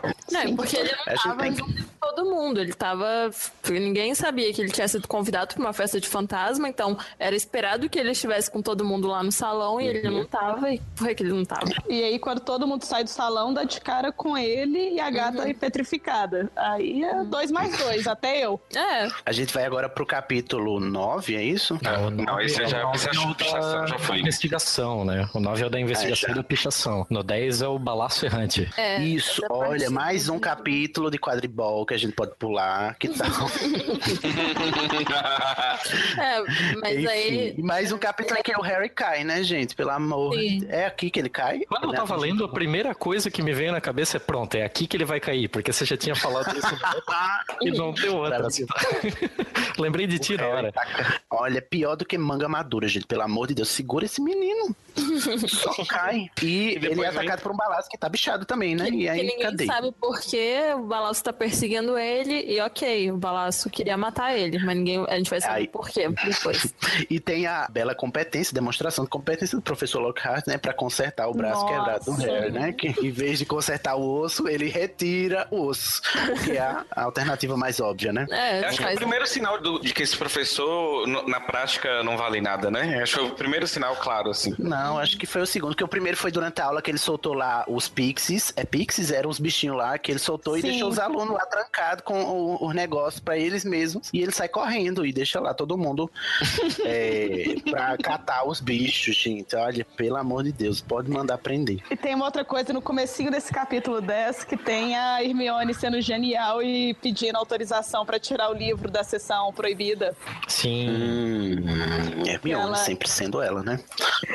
Ah, e ela usando do- de toda a vaidade do professor pra fazer ele assinar Uhum. o papel sem nem ver. É sensacional. É, e aqui teve uma variação, né? Porque era sempre. Sempre tava o, o Harry flertando com o perigo e tal. E a Hermione meio que sendo a voz da razão de: meu, você vai se ferrar, você vai perder pontos pra casa, você vai ser expulso, isso, aquilo. E nesse capítulo ela chega e, ah, então vocês vão amarelar porque eu vou investigar isso aqui. É, e a gente não falou que ela queria essa assinatura porque eles estavam desconfiando do Draco, que o Draco era o herdeiro, e eles queriam fazer a, poli a Ah. poção so- polissuco pra se passar pelos amigos do Draco pra É descobrir Draco era. verdade. Poção polissuco, melhor poção, na verdade. E, e- Também é.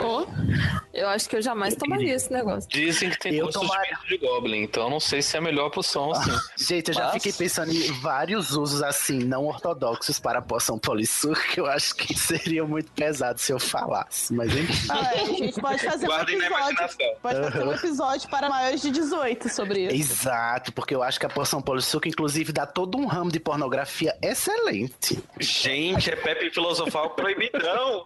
Gostei. Tem potencial, tem potencial. Eu vou botar lá na lista.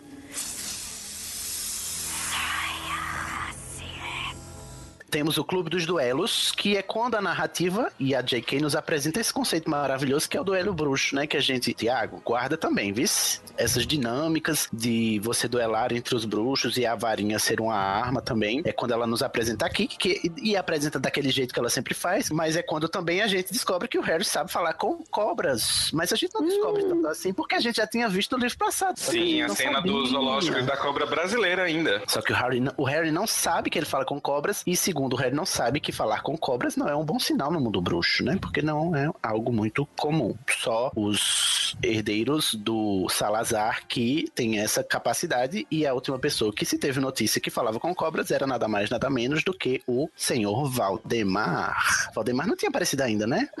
Não, ainda não. Harry descobre que ele tem essa coisa em comum com o Valdemar e ele fica incomodadíssimo também, porque eu também ficaria, né? De ter essa coisa em comum e por quê, né? Já que, enfim, aí fica essa questão: será que o Harry é descendente, né? Do Salazar? Enfim, né? Será que ele é parente do Tom, do famigerado? Posso, Não posso sei. dar um spoiler nesse sentido ou não? Porque eu, Não sei, eu- pesado? eu- eu- não, não, não, porque eu, eu não sei se isso em si é revelado é, explicitamente nos livros, porque como eu estava lendo os livros junto com outras informações complementares, então não, não na minha cabeça não está claro o que, que apareceu no livro ou não. Eu acho que não Mas é tem um momento. De outros livros não é spoiler do final deste livro que você vai falar, eu já sei. Não, da questão da genealogia do Salazar. Eu acho que nesse livro não é explorado, não. Não. Não, É, Não, eu não me lembro enfim. se é explorado em outros lugares também, porque eu li muito da genealogia dele, por exemplo, quando a J.K. fala no Pottermore sobre a Eva Morney, que é a casa que ela queria lá para os Estados Unidos. Hum, e ela e- e chega a tá falar um pouco sobre isso também. Então não Eu sei que nem só se toca nisso lá no Príncipe Mestiço, né? Lá, lá na frente, né? Que quando a gente, a vai, enfim, na- embarcar lá no carrossel É. do Príncipe Mestiço. Acho que é, é quando a gente chega perto. É, mas uma, uma coisa que, que aparece no diálogo das crianças é que, assim, Salazar viveu há muitos e muitos séculos. Então, Uhum. existe uma chance de que qualquer um ali seja De descendente. alguma é verdade, forma, sim. É, E, a, a eventualmente- linhagem tá diluída, né? né, tá bem diluída. né? E até mesmo a questão de poder falar com. Enfim, eu acho, acho que sobre isso, é, dar spoiler, tem que ser só no final mesmo. Não dá. É, é um nó bem, bem apertado, É uma né? é. Inclusive. Isso.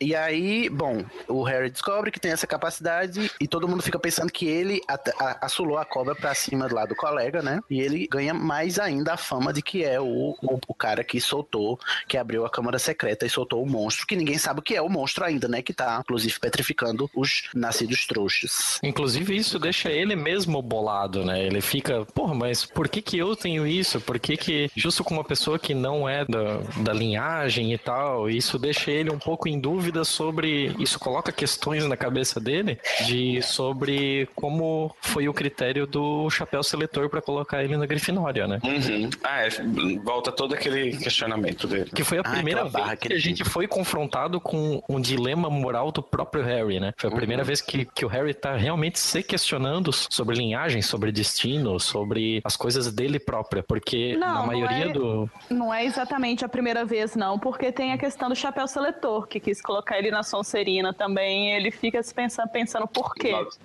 É, exato, mas é, agora é que ele começa a realmente questionar se o chapéu seletor fez aquilo de, de uma forma correta ou não. E se você pegar no durante esse livro, até agora, o capítulo 12, e durante todo o primeiro livro, ele sempre foi uma figura um pouco mais passiva dos acontecimentos que ocorriam na escola e que só no final ele tomava um pouco do protagonismo para resolver aquilo como um herói e tal. Isso, isso fica bem claro, mais até no, no primeiro livro, né? De que as questões do, dos desafios que ele tem dentro daquela câmara que leva até a Pedra Filosofal e tal, não, não são. Não é ele que resolve Não. aquilo, né? Então, ele, ele foi uma, uma figura bastante passiva durante o desenvolvimento de quase todo o livro, para chegar no protagonismo só no final. E aqui, durante esse período do livro, ele ainda tá. Aconteceu esse negócio dele falar na língua das cobras, mas ele não fez isso conscientemente. Aconteceram os ataques e ele estava completamente passivo quanto aos ataques. É, quanto à parte da investigação, a Hermione tomou a frente. Ele ainda é uma figura passiva.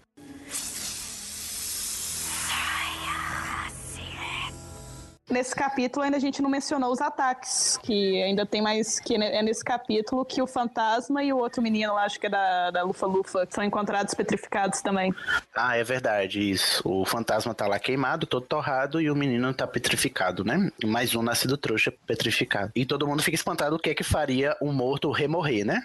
O fantasma. O fantasma lá, todo, todo morto. É, eu, eu não lembro em que situação que o Harry tava. Eu não sei se foi ele que encontrou. Foi ele que encontrou de novo? Foi, foi.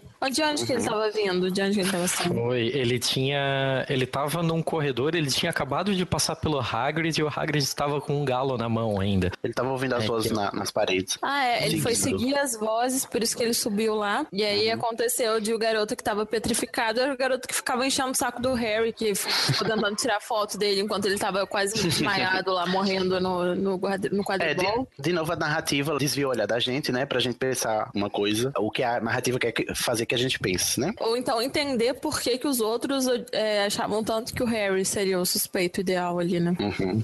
Fazia muito E sentido. aí ele vai para o escritório do Dumbledore, a gente conhece a Fox, né, querida? Ai, muito fofinha, queria uma. Sim. Toda Ai, quer, né? Uma Fox. Ainda Mas, não é não, nesse momento. Nesse momento é a poção polissuco. mas no comecinho do capítulo. Ah, no sim, comecinho do perdão. capítulo. Ele vai, ele fala com o Dumbledore, ele vê a Fox toda cagada, né?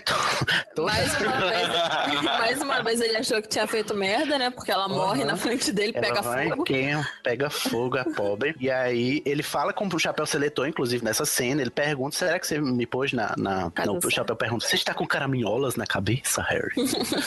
Né? Enquanto ele espera o Dumbledore, o Dumbledore vai e acalma o, esse questionamento moral que o Harry tem, né? E diz que fala pra ele que, bom, você tinha potencial pra ir pra Sonserina, mas você escolheu ir pra a Grifinória e são as suas escolhas que tornam você quem é e não aquilo que você pode fazer, né? É o, mas uma das muitas frases de Facebook que o Dumbledore vai falar ao longo de todos os livros, né? E ainda no Citação- final Ai, tem mas- Clarice Lispector. Double, Mas são frases Dumbledore Respector. Ai, mas essa frase é bonita, gente. Eu gosto. É. Ah, é muito bonito. Não, o Dumbledore, apesar do fi- da filha da putice que ele fez, que o Tiago ainda não sabe, mas saberá um dia, né? Ele, ele, é, ele é sabido, né? Não é à toa que ele é o bruxo mais temido depois do Voldemort, né? Não é que é mais temido, mas o mais poderoso. Ele é o único bruxo que o Voldemort teme. E aí o Harry vê lá a espada também do, do Godric, que é um dos fundadores de Hogwarts. E o Dumbledore vai dizer que só. Enfim, vai dar aquele discurso sobre a lealdade, né? E tal, que vai ser utilizado lá no final do plot. Depois a gente tem a poção polissuco, Hermione, né? Melhor, melhor Potion Master, que você respeita. faz uma poção polissuco no box do banheiro, você conseguiria? Acho que não, hein? Uma aluna do segundo ano executando com maestria uma poção complexa dessas. Será que é verossímil isso, Tiago? É de cair o cu da bunda do Snape. Eu fiquei Então, uma incomodado coisa- com o tempo que demora pra fazer essa poção. Uhum. Mas Nossa, eu tinha que ser difícil, né, amigo? Ai, eu fiquei muito, muito. É, tinha que dar um tempo de cura, né? Ela precisava ficar um tempo em repouso antes de. E eu não, não sei qual ingrediente só pode ser adicionado na lua cheia ou na lua minguante, não sei o que. É, demora um quantas. mês, né, pra fazer. Não, Uhum. não, e aí é foda você se questionar. Ninguém entrou naquele banheiro durante esse tempo inteiro, gente. Não é possível. Mas Nem o genitor, né, assim, ó. Sim, mas eles usaram esse banheiro por conta disso, porque ninguém tava lá. É, mas você tá apertado, você vai. Você só tem o banheiro ali da, da, fanta- da fantasma, que é um negócio normal. Por que, que você não vai? Eu não ia ter E problema. ninguém gosta nenhum. porque é o banheiro Porque que é a gosta da que né? É. Porque tem um Nossa. fantasma vendo você fazer tudo que você tá fazendo lá dentro. Ai, Jesus, eu acho que é muito incômodo mesmo. Eu, eu, eu não culpo os alunos de Hogwarts, eu Desagradável. também não. Dizer, hashtag desagradável. Porque, né, quando eu era pequeno, que minha mãe dizia que tudo que eu faço Deus tá vendo, quando eu ia cagar, eu ficava como? Ah, adorei. É mais ou menos essa sensação. E aí eles conseguem fazer a poção polissuco. Quando eu cheguei nesse momento aqui do livro, a primeira coisa que ficou na minha cabeça é que, em algum momento, o Snape vai sentir falta desses ingredientes. Eu fiquei de cara assim de não ter acontecido. É eu esperava mais do Snape, porque levaram na aguarde. mão grande ali uns ingredientes que só ele tinha e ficou tudo por isso mesmo. Mas eu, Não é, sei. é, talvez spoilers. Eu não lembro muito bem do quarto livro se o Snape joga alguma coisa na cara do Harry. É, eu acho que às vezes ele nota e faz de doido também, né? É, porque não tem como ele essa pessoa culpar. Ele não tem provas. É. E eram ingredientes comuns, né? Também eles só pegaram ali o que era de, de acesso livre aos alunos, se eu não me engano. Não, né? não, não. Apesar- Eles fizeram tá, Não? aquele plano maligno que eles tacaram bombinha no caldeirão pra criar distração e, e roubar Isso. ingrediente. Uhum. Ah, é verdade. O Snape aí abre o olho, hein? Abre o olho, Snape. Esses meninos estão lhe dando uma volta. Mas eu acho que o olho Aí- do, do Snape foi aberto nesse momento. sim. Sim. Eu É, até acho. porque a gente, sabe da- a gente sabe das capacidades que ele tem. Eu acho que ele não tava ingênuo em, em momento nenhum. Ele só deixou passar, né? Aguarda aí, Tiago. Presta atenção aí, Tiago.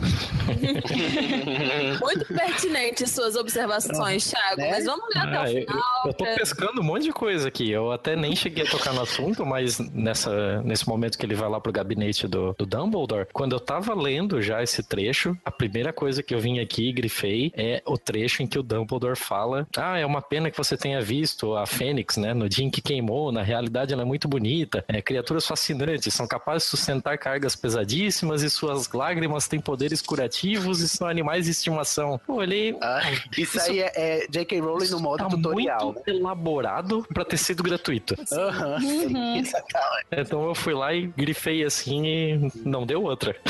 Aí você olhou pra capa do livro e pensou: será que essa é a Fênix? Hum, será que é isso?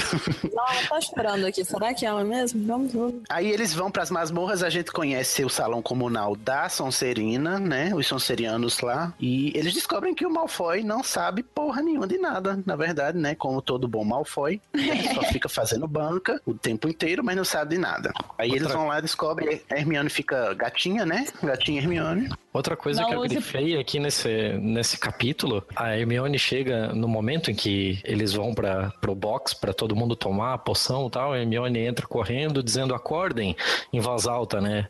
Aí a Mione, você não podia estar aqui. E eu achei curioso porque logo no primeiro capítulo desse livro, eles já estão chamando ela de Mione e eles não terminaram o primeiro livro chamando ela de Mione, assim. Tipo, ela ganhou um apelidinho carinhoso bem rápido, mas ah, Mione, você não podia estar aqui. Feliz Natal pra você também. Olha, mais uma, mais um- uma questão do cristianismo aí. Eles comemoram o É Natal. Ó, de- detalhe, detalhe. O Natal anterior ao cristianismo. Olha Mas aí. tudo bem. Ah, é, ele é pra... Hum, Ainda É, bem que o Pablo tá nesse episódio. Eu acho que ela. Ah, ela, eu acho que a, a, a Rowling tava Uma festa ligada. conhecida como Yule, inclusive, que era uma festa de celebração do solstício de inverno, que depois foi cristianizado. Hum, tá vendo? Aí, então, na verdade, Muito justo, muito justo. o Pablo aí trazendo acho a que- visão mitografias do, do- É, mas é curioso nossa eles utilizarem a nomenclatura Natal, né?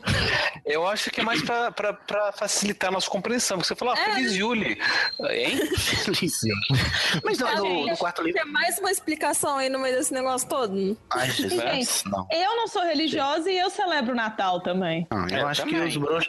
Eu acho que os bruxos. o- os bruxos são muito de boa com essas coisas, né? Eles, ah, é legal aqui, vamos pegar. Então pegou. É o capitalismo, gente. E tem um negócio que os trouxas fazem. É, esse negócio aqui que os trouxas fazem é maneiro, vamos fazer também. Só que a gente vai fazer do nosso jeito, que é muito mais legal, né? Ah, eu quero ver no quinto livro o Bar Mitzvah da Hermione. e a Hermione é, É judia? a Hermione é judia? Sei lá, eu tô chutando, assim, eu tô jogando qualquer coisa. Eu quero ver uma religião. Eu não sei onde tu tirou que a Hermione é judia, mas... assim. Eu só quero ver alguém ficando emputecido porque, meu Deus, estão falando da minha religião nesse negócio. Ah, Thiago, na verdade, no, no, no quarto livro, a Hermione começa a usar a burca. o hijab, né? Ela começa pelo hijab. Gente, vamos avançando. Capítulo 13, a gente tem aí o diário, né? Finalmente o Harry encontra o famigerado diário. Finalmente não, a gente não era, não tinha sido apresentado esse elemento ainda. Ele encontra e é com o diário que ele descobre um pedaço do passado de Hogwarts que a gente não sabia que é a última vez em que a Câmara Secreta tinha sido aberta. E nesse tempo um garoto chamado Tom Riddle ganhou um prêmio por ter é, conseguido desvendar o mistério, né, de, de quem tinha aberto e qual era a fera. E na verdade ele incriminou o Hagrid e que o Hagrid com aquela, aquele seu né, hábito, né, fofo, meigo, né, de acalentar feras, feras monstruosas. São- Ah, o jeitinho Natural, do né? Hagrid, Quem nunca tem um amigo que tem umas criaturas loucas assim, né? Exatamente. Eu tenho umas Hagrid criaturas é- loucas casa. Pois né? Eu tenho dois irmãos, enfim. e aí, bom, o, o Harry, o Harry entra no diário e tal e, e fica falando lá com o Riddle. O que, que vocês têm a, a dizer sobre esse diário cabuloso? Muito eu achei massa, bem, velho. eu achei bem engenhoso a forma como foi feito o, o mecanismo de comunicação do diário, né? Eles liam e não acontecia nada. Eles tentaram usar a varinha e não acontecia nada. Tipo, como se lê esse diário? Eu achei ah, o jeito como eles fizeram de ah, você precisa escrever e o diário vai te responder. Isso ficou bem legal, bem interessante mesmo. Eu gostei disso. Tô pensando aqui no futuro. Ah, tem a cena do, do Dia dos Namorados, né? Ah, Que o é a única ideia boa do Lockhart, na minha opinião. Ai, Clarice, como assim? Defenda. Ai, gente, eu acharia super fofinho. Eu gostaria de ter. Eu, eu, sou, eu sou pessoa celebrativa, eu gosto de celebração. Pra mim, tudo é um evento. Então, É o, dia dos o bom e namorados. velho correio elegante, né? Exatamente. Uh, Dia dos namorados, vamos botar coração, é vamos como- fazer o castelo ficar rosa. É isso aí mesmo, tá certo. Vamos fingir que não tem. Vocês não estão correndo perigo. Vamos aqui, ó, arrumar parceiros É. pra procriar, gente. Que é isso. Vamos fingir que não tem uma fera monstruosa ameaçadora querendo matar trouxas solta no castelo e vamos, né, enfeitar gnomos e pra eles correrem de cupido ao redor do castelo. Mas eu senti uma Aí que ser do vergonha alheia cacete pelo Harry, assim, meu, eu, eu me compadeci dele ali. Puta, que vergonha, cara. E é quando ele repara que tem algo estranho no diário, né, que tudo se mancha menos o diário, né, da tinta quando rasga a Sim. bolsa dele.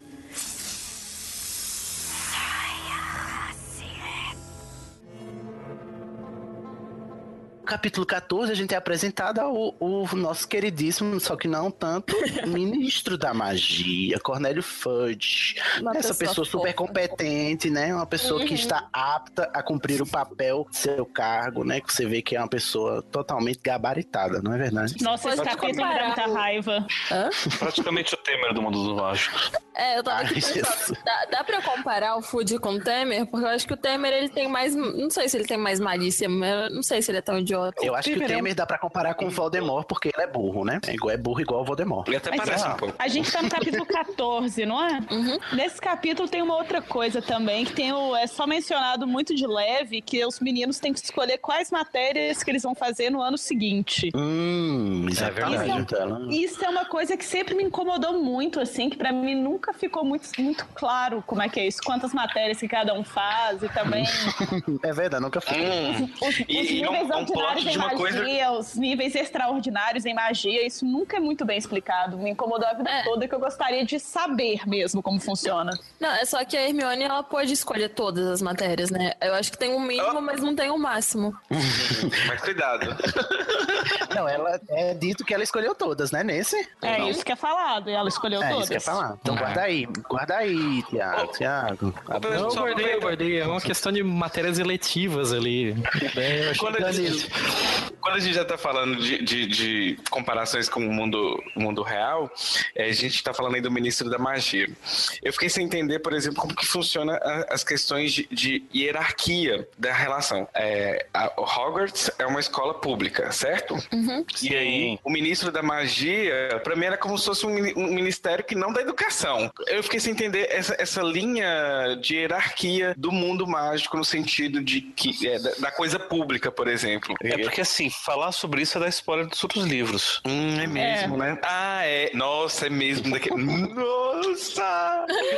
Tá, A, lição, a Licinha tá, tá lembrando aqui da- das coisas. Nossa, muito mesmo. Não pode falar. Então vamos voltar pro capítulo que é nesse capítulo Cornélio Food vem dizer que o, o Hagrid tem que é uma menção que a gente tem a Azkaban, né, também, né? Hagrid tem que voltar pra Azkaban porque ele é o suspeito, porque foi ele que É a que primeira foi menção de Azkaban, última né? vez. Aham. A prisão dos bruxos. A gente tem a menção dos, dos guardas de Azkaban, que fica só assim, que serão os guardas de Azkaban. E nesse capítulo Hermione tem a epifania, né, dela, de o que tá acontecendo com o monstro, como é que ele se locomove e tal. Ela vai pra biblioteca, mas aí volta petrificada e a partida é cancelada a partir de quadribol. Eu achei foi bom, né? Porque aí a gente não Nesse tem quadribol. momento você deve ter ficado muito feliz, né? Mas ninguém ficou, Vai. ninguém, ninguém ficou tão revoltado igual eu do Hagrid ser preso, assim, sem julgamento, sem direito à defesa, sem provas contra ele. Cadê o inocente até que se prove o contrário? Olha, sistema Ó, deixa eu contar uma coisa pra né, vocês. No, no mundo bruxo é outro tema. Deixa eu que contar uma coisa pra vocês. Acho Na que é uma questão de prisão preventiva, né? É, Não, é que E, assim, e eles na têm um histórico sujo. É, mas não é só isso. vai, Pablo. Na Inglaterra, você é culpado até que se prove inocente.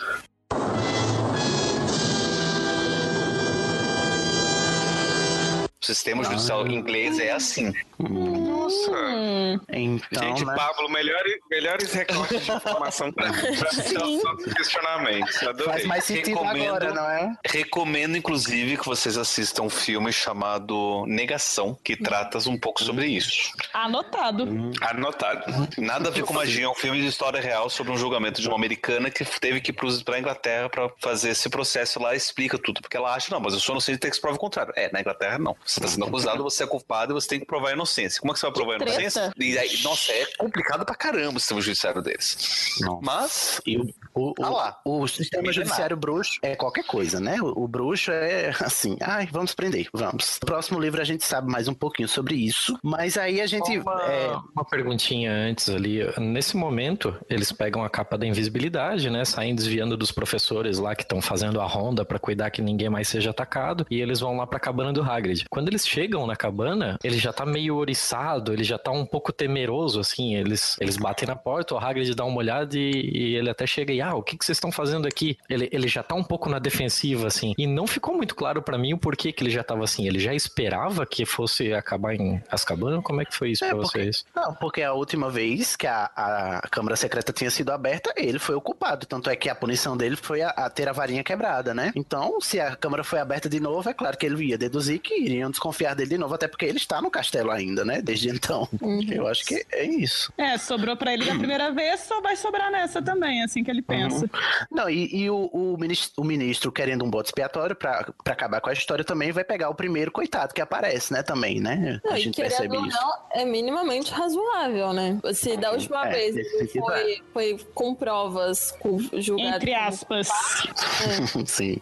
Aí E o, não pode Hagrid... esquecer também dos dedos de Lúcio Malfoy aí nisso tudo. Ah, é verdade. Ele, tem, ele tá lá Porque mexendo a com gente sozinho. descobrindo depois que é ele que arquiteta toda essa bagunça, é claro que o Lúcio também vai arquitetar um bode expiatório. Eu acho que É o isso, Lúcio Malfoy é o Temer da história. não fui. Ah, eu acho que todos são Temer. Todos os, os- os vilões são Temer. E aí tem a conspiração também pra afastar o Dumbledore do, do comando da escola. Uhum. E o Hagrid Dumbledore? manda os meninos seguir as aranhas. Sim, e o Dumbledore fala aquela, você vai, com o Lucy, você vai descobrir que eu só realmente vou ter saído de, de Hogwarts depois que aquela última pessoa leal a mim não estiver mais aqui. Que é foda Dumbledore, olha, Dumbledore é, é- olha, bota a banca, Dumbledore- né? O bicho. Dumbledore Lispector. o Caba se garante. Aí, bom, o Hagrid manda eles seguirem as aranhas. E o que, é que eles fazem? Eles seguem as aranhas. É, porque todas as ideias do Hagrid nunca? são ótimas ideias, né? Por que não? Sim. O Hagrid, puta que pariu, o Hagrid, né? Ele, ele é campeão das ideias ruins. Tu- Ai, ideia errada. Olha, como é que diz? É, tem uma gíria pra isso, né? Que o Caba que dá a ideia Close errada errado? toda hora, toda hora. Não, é outro. Mas o Hagrid também, é o rei do close errado. Mas é o close errado com as intenções boas, né? Mas tem outro rei do close errado desse livro que é o Dobby também, né? Então tá- a disputa tá feia. Acirrada.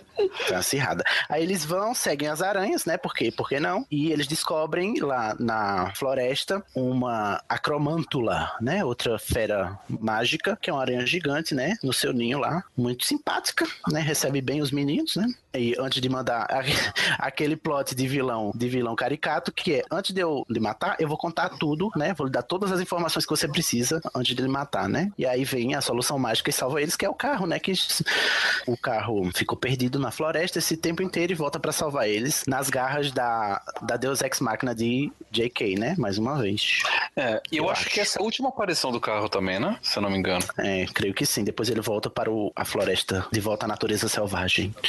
É, ele nunca mais é visto. Nunca ele é apresentado mais. no começo pra salvar, pra ter um. Como eles vão fugir do, do Aragog. Uhum, Ele virou hippie e depois foi viver no, na floresta. Foi, menino, ficou selvagem lá, todo pintado lá em, em pé descalço e tal. Eu Acho que nem, nem funciona mais a gasolina, acho que é a, a, a folhas secas, né? Então, Faz fotossíntese agora. foto... Exato. Bom, eles descobrem que a, a, a acromântula foi um monstro que o Hagrid tinha levado pro castelo e tal, e que, enfim, eu não lembro muito bem o que, é que ele diz, mas ele diz que o, o Hagrid era inocente e que, na verdade, o monstro que tá lá é um monstro que as aranhas temem, né? A coisa que as aranhas mais temem no mundo, que é o monstro que tá lá solto. Mas não sei se ele, che ele chega, não chega a dizer o nome do monstro, né? Que- Não, não. Não. Inclusive fala que o Hagrid insistiu muito pra que ele falasse e ele nunca revelou. E que nem, nunca. O, o monstro da Câmara Secreta é tipo o Voldemort da vida dos animais. Ele não pode ser nomeado. Ah, é verdade, aranhas. é o equivalente. é o equivalente das feras mágicas, dos animais mágicos. E aí eles vão, vão visitar Hermione, eu não sei porquê, né? Eles descobrem lá que Hermione, até petrificada, é mais competente do que eles. E eles descobrem lá um bilhete na mão dela que dá todas as informações sobre o que é o monstro, que a Hermione já tinha descoberto, o tal do basilisco, que eu acho muito legal o modo como ele, como, como é que nasce um basilisco, né? Um ovo, um ovo de, de rã chocado por um. Ai, meu Deus, como é? É um ovo, é um ovo de galinha chocado por um sapo. Não, Ah, ovo, ovo de de galo galinha. chocado por um sapo. Não, eu, eu acho que é um ovo de galo ainda. Oi? É, Oi? é. Exato. Mas aqui, você fa- perguntou por que, que eles foram visitar a Hermione, é porque eles estavam, na verdade, querendo ir pro banheiro, aí a McGonagall pega eles, eles falam, o que, que vocês estão fazendo sem professores e tal? Eles, ah, a gente queria visitar a Hermione. ah, eles estão perdidos na, na Minerva, né? Ela até se emociona. Sim. meu Deus. Um dos Hum, poucos momentos que o Harry teve alguma tirada esperta. Sim, exatamente. É um ovo de galinha chocado por uma rã. Um arran. É o que, é E o a que coisa aparece que no elas. livro. Uhum. Porque E a isso é coisa que baseado no mais mito têm. mesmo, e no mito do basilisco Ah, ele é um ovo de galo chocado por um sapo ou uma Vixe, um ovo de galo, é, olha o que, é, o- é- é o que torna as coisas mais, mais estranhas. Esquisitas, né? Né? E a coisa que eles mais temem é o canto do galo, né? Que, que mais não, o que é mortal para um basilisco é o canto do galo, é por isso que os galos estavam morrendo. O que é um pouquinho curioso, né? Tipo, se ele nasce do ovo de uma galinha, tipo, se tivesse um galo perto dessa galinha que botou esse ovo aí, ele morria antes de nascer? Ou não? Não, enquanto ele não ouviu o canto, né? Ele tá de boa. É, mas se galo canta todo dia. Não, mas Ah, mas, enquanto gente, ele tá eu dentro acho do que o ovo, ele galo- não ouve. É, mas Poxa, pensando que galo ele, não- que ele tá sendo chocado por um sapo, né? O sapo levou o ovo pro brejo, daí lá tá longe do. Né? Vai- vai E eu acho que o galo, enquanto o bebê tá recém-nascido, ele não grita, né, gente? Vamos respeitar, né? Os... Talvez por isso que sejam animais tão raros, né? Ah, é isso aí. A- eu acho que a não tem um basilisco em cada, Não seguiu em muito cada bem. esgoto. Será que tem um basilisco nos esgotos de Nova York? Dizem que tem o jacaré gigante lá, mas basilisco eu não sei. Aqui em BH tem jacaré na Lagoa da Pampulha, isso é fato. Aqui em Curitiba também tem jacaré na Lagoa do Parigui. Ah, e o, ah, o jacaré, o jacaré da Lagoa daqui de Campina, ele faleceu recentemente, foi uma perda para a Oh, cidade. Ai, gente, coitadinho. desculpa por ter. Não, mas aí foi engraçado mesmo. Gente, como que a gente começou a discutir os jacarés das nossas cidades? Ai, não sei, vamos voltar pra Câmara É Secreta, que aí o eu Harry ri, volta. porque Cada cidade tem uma celebridade jacaré que eu não conhecia. Aí Vamos nesse combinar meio que tempo, no período, vamos combinar que no período que a Hermione tava na, no pronto socorro ali na, no ambulatório da, de. Hogwarts, se tivessem dado um banho nela já era o papelzinho e já era o plano, né? Pois é, menina, esse, esse povo que não... que Numa menina petrificada, ela nem respirar, respira. Não, gente, é magia. Você vai limpar o paciente, você só faz um feitiço, o paciente tá limpo. Você não precisa de água, É sabe? verdade. Olha aí, muito bem, Clarice. Olha só, não deixe Tiago acabar com as nossas esperanças. Não, Existamos.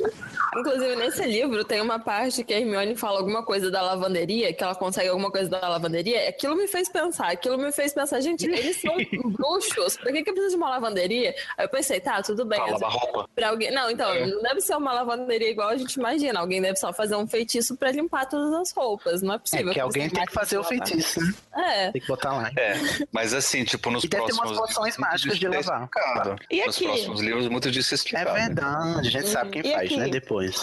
É. Hogwarts não tem uma aula de feitiços para fazeres domésticos, não? É. Devia, né? Porque esses meninos desgovernados no meio desse Gente, castelo. esse tipo de coisa se aprende em casa. Escola é pra outra coisa. Ué, mas e quem é de família trouxa? Vai aprender isso como? Ai, Quem é família trouxa leva na lavanderia e coloca uma moedinha na máquina. Parem, gente. trouxa tem mais é que se ferrar mesmo. Lava, lava na máquina, paga energia lá. pra- Ou lava na mão. Mas Magia por magia, eles não precisariam de um trem pra chegar em Hogwarts, né? Mas é porque eu treino pras crianças que ainda não na aprenderam. verdade. Por que, que eles não podiam usar o pó de flu? Na verdade, isso na é explicado mais na frente. sim. É verdade, isso é explicado também. Tiago, cuidado com a ejaculação precoce, Tiago. Calma, É. calma. Tudo isso é explicado mais na frente.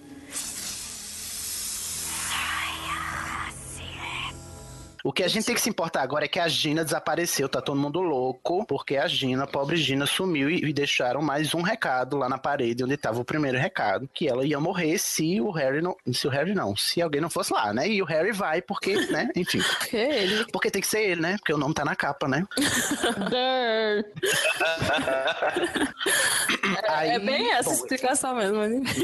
Aí tem- os professores estão lá se organizando para evacuar a escola e o Lockhart dá, dá né, mete o louco e vai, quer fugir, os meninos não deixam e carregam ele lá para a passagem da Câmara Secreta que eles também descobrem num surto de epifania também, né? Ah, onde é que fica a entrada? Então, onde a primeira vítima foi feita que a gente descobre que foi a Murta, né? Puta. Por que raios esses meninos carregam esse professor? Nenhum dos dois gosta dele, É, não confiam nele, aí- não acham ele um bom bruxo. Ah, mas. Então. Mas. hum, Relendo, eu também fico assim. É, ele se gabou que conseguiria e ele queria fugir. Os meninos foram avisar pra eles: ó, a gente tem informação que pode te ajudar pra você ir lá fazer, porque todo mundo tá confiando em você. Descobriu que ele vai não, você não vai fugir. Você vai lá e vai fazer. As crianças pensaram: a única pessoa que tá disposta a ir é ele, então vamos com ele. Não, e Vamos sem forçar ele a contar. fazer isso. Porque são crianças, gente, segundo ano, não sabem nem abrir porta direito. Não, e sem contar também, eu consigo entender a revolta. Eu, eu, mesmo que eu soubesse que ele não ia fazer nada, eu ia fazer ele lá. Porque se fosse fosse o meu irmão, que eu tivesse achando que morreu e alguém falou que ia salvar e depois falou que não ia mais, ah, eu ia fazer aquela pessoa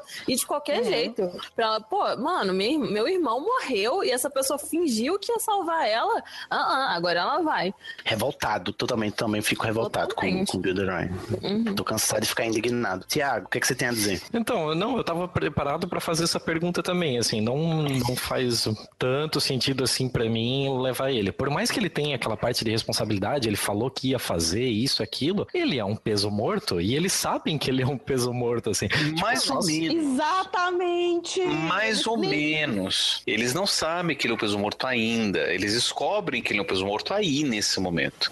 É. Porque eles falam: olha, você pensando todas aquelas coisas nos seus livros, você fala que você matou tantas coisas, você enfrentou tantos monstros, você vai enfrentar esse monstro agora também para escrever mais ou menos disso. Ele falou: não, não fiz nada. Eu acho que também, mas Pablo, Bom, ele não conseguiu nem consertar um braço. Não, mas Sim, é, mas consertar um braço é diferente de matar monstro.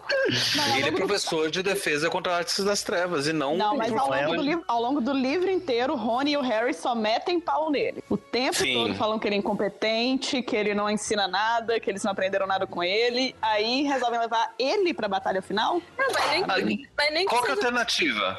Pra ser peso morto. Eu levava ele pra morrer, não. levava ele pra matar ele e eu ia me salvar depois. Fazer, eu jogava ele, porque era peso morto mesmo, então depois se eu tivesse que fazer alguma Gente, coisa. Gente, vocês estão esquecendo que eles estão no segundo ano. Eles não sabem não importa. Eles estão ser Hermione, que sabe as magias, tudo. Eles não sabem fazer nada. É verdade. Se a Hermione tivesse aí, eles não teriam levado o Lockhart. Aí eu Exato. concordo. A Hermione estando ali, não, acho que tudo seria diferente a gente, Johnny, mas esqueceu de falar que ela era apaixonadinha pelo Lockhart. A gente perdoou ela por Ai, essa. Verdade, Ai, gente. Ai, todo mundo erra, né? Isso, isso é um pouquinho lamentável, assim, porque eu queria muito saber como seria a cara da Hermione se ela ouvisse da boca do Lockhart ele falando que era uma fraude. Ai, Nossa. Jesus, decepções.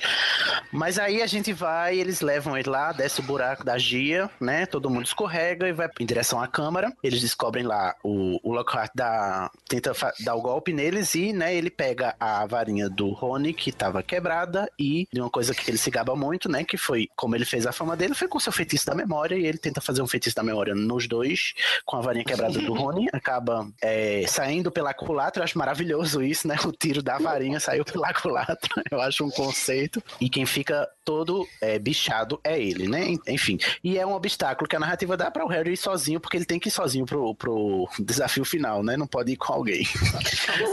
Isso também faz a gente lembrar do, do, do primeiro livro, que chega Sim. uma hora que, que no final quem tem que resolver o problema mesmo é o Harry, né? Porque Harry, porque ele tá na capa. É. Aí ele aí ele tem que fazer a parte dele do personagem principal. E é, aí, esse trecho ele... ficou realmente bem parecido com o do primeiro livro, assim, tipo, ah, você vai em uma comitiva para entrar na parte que é tão secreta, onde vai estar o grande desafio, e as outras pessoas vão ficando pelo caminho, de repente tá só o Harry sozinho. Ficou bem igualzinho o primeiro livro mesmo. Quarto, Bom, Harry adentra. Quinto e o sexto. ah, desculpa, eu tava pensando em vazão. Olha o spoiler. Aí o Harry, o Harry entra na câmara secreta, ele vê a Gina, tá lá toda morta, quase morta, toda quase morta, e de repente ele vê o Tom Riddle que ele viu nas memórias lá do diário, né? Uma aparição, Sim. parecia um fantasma, só que não, e ele fica como, né? Confuser. Não, demorou. E lembrando que ele não sabe quem é o Tom ainda, é, né? E demorou muito tempo, né? me dá muita raiva nesse livro pro, pro Harry começar a desconfiar que o Tom não era tão legal, assim, né? Porque ele fica, não, Ai, vamos sair daqui, vamos sair Mas daqui, o Voldemort tá, tá querendo fazer alguma coisa aqui, vambora, amigo, vamos. E tipo, cara, não, calma. Primeiro eu vou te contar uma história, como sempre, né? Que aí ele explica tudo o que aconteceu. Aí é isso. Aí tem a explicação final do plot inteiro e tal. Eu queria ver as opiniões do Tiago sobre essa parte aí, né? Essa... Não, porra, enfim, a gente depois de 400 páginas a gente tem uma verdadeira batalha, né? Porque a ah. primeira, não, não, sei, não dá para considerar muito uma batalha, assim. E aí agora uhum. até que, enfim, assim, os uhum. dois oponentes meio que se conhecem e a gente tem um pouco de a, a, a, primeira, você disse que com aquela que quando o Harry tinha 11 anos de idade ele assassinou o professor dele? Essa batalha? Isso. Mas isso não foi uma batalha assim, é tipo. Não, momento- com certeza. Foi só assassinato foi sangue frio sem batalha mesmo, isso é verdade. É, não, não teve um grande desafio. Ele meteu uma mão no pescoço do outro e ok, E matou. matou. Mas, mas nesse, e nesse segundo ele matou uma memória, ou seja, cadê o oponente mesmo, né? Não, e uma serpente mortífera. Gente, vocês não acham muito gore, não, essa cena dele enfiando a espada no, no céu da boca da cobra e o- a presa da cobra entra no braço. Ai, eu acho muito gore essa cena. Essa parte realmente destoou, assim, do resto do livro, porque ficou bem mais pesado, assim. Por mais que, ah, teve a parte das petrificações, teve a parte do pessoal quase morrendo e tal, nada foi tão sombrio quanto esse final do livro, assim. Realmente ficou bem distoante mesmo. É, e nessa cena a gente vê vários, várias. O diálogo entre ele e a memória do, do Valdemar, né? Revela a gente várias coisas e tal. E, enfim, a, a Fênix vem, fura os olhos da, do basilisco. A Fênix aparece porque o Harry prova sua lealdade para com o Dumbledore. E nessa altura eu não entendo porque que ele é, né? Tão, tão fiel ao Dumbledore, porque o Dumbledore não fez nada, né? Pra ele até Não, agora. mas- mas no livro até fala, depois que ele fala algum negócio, uma frase de, de impacto, assim, ah, enquanto os- as pessoas que acreditam no Dumbledore estiverem aqui, vai estar tudo certo. Aí ele meio que se questiona, nossa, por que que eu falei isso? Não faz o menor sentido. Ele, ele só tava querendo encher ali a linguiça pra continuar conversando com a memória, né, pra manter a Gina viva. Ganhar tempo. E aí acaba que essa frase realmente faz sentido, e aí a Fênix vem. E, e esse livro inteiro, o mérito não é do Harry, é todo da Fênix, não é do Harry. Ai, sim, Fox, melhor Fox, né? Melhor, Com melhor certeza. Fênix. Não, eu acho que a- a- até o sexto livro, o mérito nunca é do Harry. Vamos combinar, né? Nunca é. É, É, eu vou ter que reler mesmo pra, pra lembrar. Olha, e nem no sétimo livro direito. É, exato, também, né? Porque. é, Uma enfim, coisa que me aí- saltou, assim, que, que eu achei bem curioso, é que o, a memória do Voldemort ali, ela tem uma certa curiosidade em cima do Harry de descobrir como foi que ele sobreviveu àquele ataque como ele era, quando ele era bebê. Ele não parte logo pro ataque, ele quer entender um pouco do Harry, assim, fala ali, cita, Eu de, acho- ah, a gente é um pouco parecido, a gente tem algumas semelhanças, nós dois éramos órfãos, nós dois falamos com cobras, nós dois isso, nós dois aquilo. Ele cria ali algum laço com o Harry que creio eu que seja pra jogar mais alguns dilemas morais nele mais pra frente, assim. Mas Não, Eu e é acho quando. que é mais pra ganhar tempo isso. É. Mas, Mas é o é- próprio Voldemort que faz, né? Ele, ele chega e, ah, duas vezes no seu passado ou no meu futuro nós nos encontramos e duas vezes não consegui matá-lo. Como foi que você sobreviveu? Conte-me tudo. Quanto mais tempo você falar, mais tempo continuará vivo. Então foi ele mesmo É, eu que acho deu essa deixa. Nessas aparições finais do Voldemort, no primeiro e no segundo livro, é quando a Rowling tá construindo a personalidade do Voldemort. E eu acho interessante isso, porque você percebe, primeiro, no primeiro livro, a arrogância dele, de, de subestimar uma magia que ele não valoriza. E agora, no segundo livro, a vaidade dele, né? Porque a, o- a própria memória de uma época que ele nem sabia o que ia acontecer com ele ainda, né? O próprio, a personalidade que estava impregnada no diário já era vaidosa o bastante. Aí você vê que desde de cedo ele era assim, né? Vaidoso o bastante para é, porque o objetivo primeiro dele era só meter o louco ali no, no castelo, porque inclusive não sabia nem da existência do Harry Potter e do que ele era na história. Só passou a saber depois que o Harry pegou o diário, né? Depois que o Harry pegou o diário, o interesse dele foi todo pro próprio Harry, né? E, e aí é quando a gente percebe que a- a- a- o quanto também pesa no, na personalidade do Voldemort e nas atitudes dele, a, vaidade dele. Uma coisa que eu queria perguntar técnica, se o desfecho não fosse o que ocorreu e ambos Voldemort se encontrassem, um absorveria o outro e daria mais força vital pra ele, será? Isso, Ai, menina, essa pergunta não- pode falar pode sobre isso depois do sexto Só livro. bem depois, exatamente. Hum, é mesmo. É, eu não posso. todo- todos esses questionamentos que a gente fica querendo só pincelar aqui Abro, viram, olha, viram Tiago, spoilers. repara aí, Tia. Essa cena aí, repara, presta atenção, guarda É na, na cabeça, no coração, tá? Tem, tem bastante coisa curiosa aqui que acontece nesse finalzinho aqui que, que parece que vale um pouco de um pouco de atenção assim. Mas uma coisa estranha assim é que ah, o Voldemort chamou a chamou o basilisco lá, né? Chegou e Matio. Ah, o Harry também fala com cobras. Ele podia tentar argumentar, né? Podia tentar jogar na cabeça da Ai, que maravilhoso, é verdade. Eu nunca tinha pensado cara. É, eu acho que nesse momento, os- é, o fato do Harry falar com Cobra fez com que ele entendesse o comando. Mas eu acho que o Harry não ia parar pra pensar, ô Cobra, para aí, vamos ver qual é, né? O que, que você acha de Ah, você gente. não me matar? Não, não é ele não melhor fica muito- pra tentar fazer um amigo, né? Melhor Gente, a que, marav que Mas tipo maravilhoso de coisa seria essa cena final. Ah, tá. Agora tu virou a putinha do cara ali. O cara manda tu ma- me matar, tu vem por cima de mim. Ai, não, gente, pera, pera, calma, que agora, agora eu vou reescrever, porque seria maravilhosa essa cena final se, na verdade, o duelo desse livro final fosse um duelo é, sofístico entre o Harry e o Tom pra ver quem consegue vencer a cobra e matar o outro. Seria maravilhoso.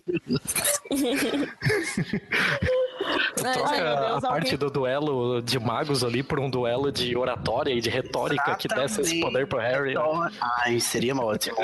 JK Alguém fica, que fica a tenha dica pra. escreve isso, por Essa, favor. essa alguém fanfic escreve. vale, não vale, gente, pelo amor de Deus. Por favor, alguém escreve isso. Ai, gente, maravilhoso. Mas aí o Harry sai carregado pela Fênix, né? Rebocado. Ah, O mas aí uma trabalho coisa. que o Harry teve foi enfiar a espada lá, porque quem furou o olho do basilisco foi a Quem chorou no, no machucado dele foi ela, quem tirou, quem deu a espada foi o Chapéu. Aquele chapéu todo mundo sabe de quem é, né? De quem? Porque o, o Dumbledore falou que dependendo da pessoa que puxasse ali, poderia sair uma coisa diferente. Só um aluno da Grifinória poderia puxar aquela espada. Então, se tu tem um chapéu que é imprevisível a esse ponto, com certeza ele era do Presto, né? Ai, é. É por isso que ele faz a seleção das casas tão aleatoriamente. Esse chapéu com certeza era do Presto da Caverna do Dragão, assim, com certeza. Nada vai tirar isso da minha Olha cabeça. aí, JK, ah, ah, JK melhores Ah, então, referências. ah, então, então, então não vou estragar esse o preço pra vocês. Por quê? Como assim? Oi? É porque assim, o, o, o preço é mais engraçado em inglês. Porque é, a magia lá que ele faz com o chapéu, ele tem que criar uma rima, uma, uma rima e baseado na rima sai uma coisa do chapéu. Uhum. E em português, eles traduzem uma rima aleatória e pra sair uma coisa e sai uma coisa aleatória. Eles tentam fazer uma tradução, mas em inglês, a rima de fato faz sentido um aparecer, que é o Aquilo, né? é, trocadilho. é aquilo que aparece. Uhum. Vira trocadilho. Olha! Sim, sim, ali tem um trocadilho no inglês mesmo. Deve ser mais legal mesmo. hein? Eu acho. Enfim. Em português é que parece, nossa, que chapéu inútil. Não, não quero esse chapéu. Mas em inglês faz sentido isso. Esse é- Olha, eu tô quase achando que Caverna do Dragão é bom, viu, Pablo? Agora, quase. É, Mas é bom, é bom. Mas Não, é Caverna do Dragão é bom, né? É muito bom. Gente, vamos sair da Câmara Secreta, pelo amor de Deus, que eu já tô com calor. Não, mas ah, deixa eu só perguntar, o que, que vocês acham da tradução do, do tom servoleu rido? Porque em, portu- em português é assim, em inglês é tom marvolo, né? É, junta as letras de novo e fica I am Lord Voldemort. Em português é ex-Lord Lord Voldemort. Eu acho tão engraçado isso. Ex-Lord Voldemort. Olha, Mas é pra Não, deixa, deixa, eu- anagrama, né? procurar. Deixa, deixa eu procurar aqui, mas eu acho que tem, existem traduções ah, em, em outros idiomas que eles fazem traduções completamente diferentes eh, com relação a isso. Porque em diferentes, em diferentes idiomas eles fizeram uma forçação de barra para que em todos eles virasse um anagrama para dizer que ele é o, o Voldemort, né? Mas você sempre precisa mexer em uma letrinha ou outra ali para conseguir chegar nesse efeito. Então, em, inglês é Tom Morvolo Reader, que o anagrama é I am Lord Voldemort. Em português é Tom Servolo Riddle, que é ex-Lord Voldemort. Em espanhol é Tom Sorvolo Riddle, que sou Lord Voldemort. Ah, já sou Voldemort. Ó, olha só. Em francês é Tom Elvis Gedusot. Gedusot. Na verdade é Gedusot, que fica Je suis Voldemort. Em italiano é Tom Orvolosson Riddle, que sono io Lord Voldemort. Gente. Em alemão fica Tom Vorlost Riddle, que is Lord Voldemort, o anagrama. Em norueguês é Tom Dredolo Venster, que é Voldemort Denstor. Conceito de estratégia, em grego, estratégia, em latim, estratégia. Seu coordenador, Pois não, meu o senhor. 05 está dormindo. Em Cacete. sueco em sueco é Tom Gus Mervolodolder. E daí Mentira. fica Ego Sum Lord Voldemort. Menino. Em finlandês é Tom Lomin Valedro, que fica a Ma Olen Voldemort. Em dinamarquês é Romeo G. Detlev Jr. Romeu. Romeo Adoro Romeu. G. Detlev Jr., que vira Jeg Er. Voldemort. Em grego é. Porra, Anton Júnior ainda. Morvolo- em grego, Anton Morvolo Hert, que vira Arhon Voldemort. E em russo é Tom de Voloder Rebus, que vira Lord Sudeb Voldemort. Nossa, eu parei no Jesuí, no Jesuí, I am e Ich bin, porque eu também sou do alemão. Ai, Será que se gente. tivesse simplificado isso ia ficar muito óbvio? Pessoas iam perceber muito rapidamente que o, o menino lá era o Voldemort? Será que não dava só pra fazer um anagrama com Voldemort? Era, podia ser. Ai, gente, sei não, viu? Acho que o, o Tom Riddle tinha muito tempo livre. É, e, o- e é o tipo de truque que a gente já tinha visto antes no- com o espelho de Ojezed, né? É, mais ou menos. Uhum. Gente, agora a Gina foi salva, tudo está bem. E agora a gente vai pra explicação final do livro, né? O Malfoy chega revoltada, pisando, né? Subindo na tamanca, o Lúcio, lá no escritório do Dumbledore. A gente descobre que o Lúcio, na verdade, foi quem im- implantou o diário lá na bolsa da Gina, lá no incidente no Beco Diagonal. E a gente tem a, a cena maravilhosa, né? Que aquece o coração, que é o Dobby sendo libertado e empurrando o Lúcio Malfoy escada abaixo, que eu acho maravilhoso quando eu leio isso toda vez. Eu acho, Sim. meu Deus, podia ter mais vezes. E aí a gente tem a explicação todinha, Harry, é, todo mundo é, passa de ano e Harry volta para sua vida de trouxa. ganha de novo. A Grifinória ganha, é? Não, não lembro. Esses detalhes aí. Ganha 200 pontos. Pra cada, 200 pontos pro Rony e 200 pro Harry. Aí Ron não fez nada, né? Como sempre. Só, só a varinha que tava quebrada. Acho, acho um pouco. Enfim. Mas essa é, festa final é, é interessante. Eu acho, eu acho uma partezinha bonitinha do livro, porque, na verdade, os estudantes estavam se preparando pra ir embora, pra evacuar Hogwarts. Hum, é verdade. E aí fala que tá todo mundo de pijama na festa e que a festa foi até altas horas. São umas coisinhas bonitinhas que dão um toque de felicidade, assim, que eu gosto. Hum, o finalzinho feliz sempre acaba, né? Por enquanto. É. Por enquanto. né? Né? Ainda. Ainda tá, ainda tá tendo final feliz. Não vai tá tendo até, até sempre, não, viu, Tiago? Se prepara o coração aí. é. Olha, vamos corações ver. frágeis. Então, gente, esse episódio que já está mais longo do que o próprio segundo filme, que é o mais longo da série também. Inclusive, a gente tá batendo a meta, né, de fazer os episódios correspondentes ao tempo dos filmes. Considerações finais sobre este livro, o que, que vocês acham? Vamos lá, começando pela Clarice. Assim, na, na ordem geral dos livros, esse nunca foi um dos meus favoritos. Mas acho que eu passei a gostar mais dele agora, da segunda leitura, pelo, pelo, pelo tanto de momento aqui no podcast que a gente não podia falar porque vinha lá na frente. Exato, Hum. é. Começa a apreciar preparado. mais essas conexões. Danilo. É, a experiência de gravar um podcast sobre isso acaba que provavelmente vai fixar muitas coisas que eu esqueci ao longo da vida. Então eu já tô achando isso positivo. Mas eu, o, o que eu gosto desse, desse livro mesmo é o final, o desfecho final, da gente ver também da questão da pureza do coração do Harry. Que apesar dele ser meio, meio muito, né? Tipo assim, meio sonso, meio. Não é, ele não é um personagem tão importante, mas a gente começa a agregar a- algumas qualidades àquela pessoa que a gente vai acompanhar aí por muitos anos. Então, assim, a, a libertação de Dobby, e isso é muito legal pra frente, essa, essa, essa ideia, esse plot, pra mim foi, tipo, o clímax bem legalzinho e que condiz com o que a gente espera quem Harry Potter seja e toda aquela jornada do, do herói, órfão, tarará, e aí é uma pessoa que, que tem um coração maravilhoso. Marcela. É, eu acho que eu gostava mais desse livro quando eu era mais nova. Dessa vez eu, eu li meio que por obrigação pra poder gravar o podcast. É, mas é que eu acho que eu, eu- quando eu era mais nova eu li ele várias vezes. Então já tava assim, ah, eu já sei o que vai acontecer, já tô ligada, então tá. Mas mesmo assim, é, é sempre bom recordar. Pablo. Eu acho que a Clarissa tocou num, num assunto, num ponto interessante, que de fato tem muita coisa que é, a J.K. ela abre nesse livro que ela vai explicar mais na frente. Então acho que é um bom livro de gancho para os livros futuros dela. Né? Porque você vê que tá, mas isso daqui, isso daqui, isso daqui, será que vai responder depois? E de fato ela responde. Tudo isso que a gente levantou de dúvida são coisas que são respondidas. Então, nesse sentido, se a gente vai pegar a história inteira, mas pode ser que quando a gente está lendo o livro, a gente não tem essa impressão. Eu tive é, uma leitura diferente, porque quando eu li, eu já sabia a história por conta dos filmes. Então, na verdade, o que a leitura do livro fez para mim foi justamente mostrar que tinha muito mais informação, que não que foi cortado e tirado no filme, muitas coisas foram apresentadas diferentes, mas muita coisa que, que aparecia enquanto pergunta, eu já sabia como resposta, porque eu sabia que ia ser respondido depois. né?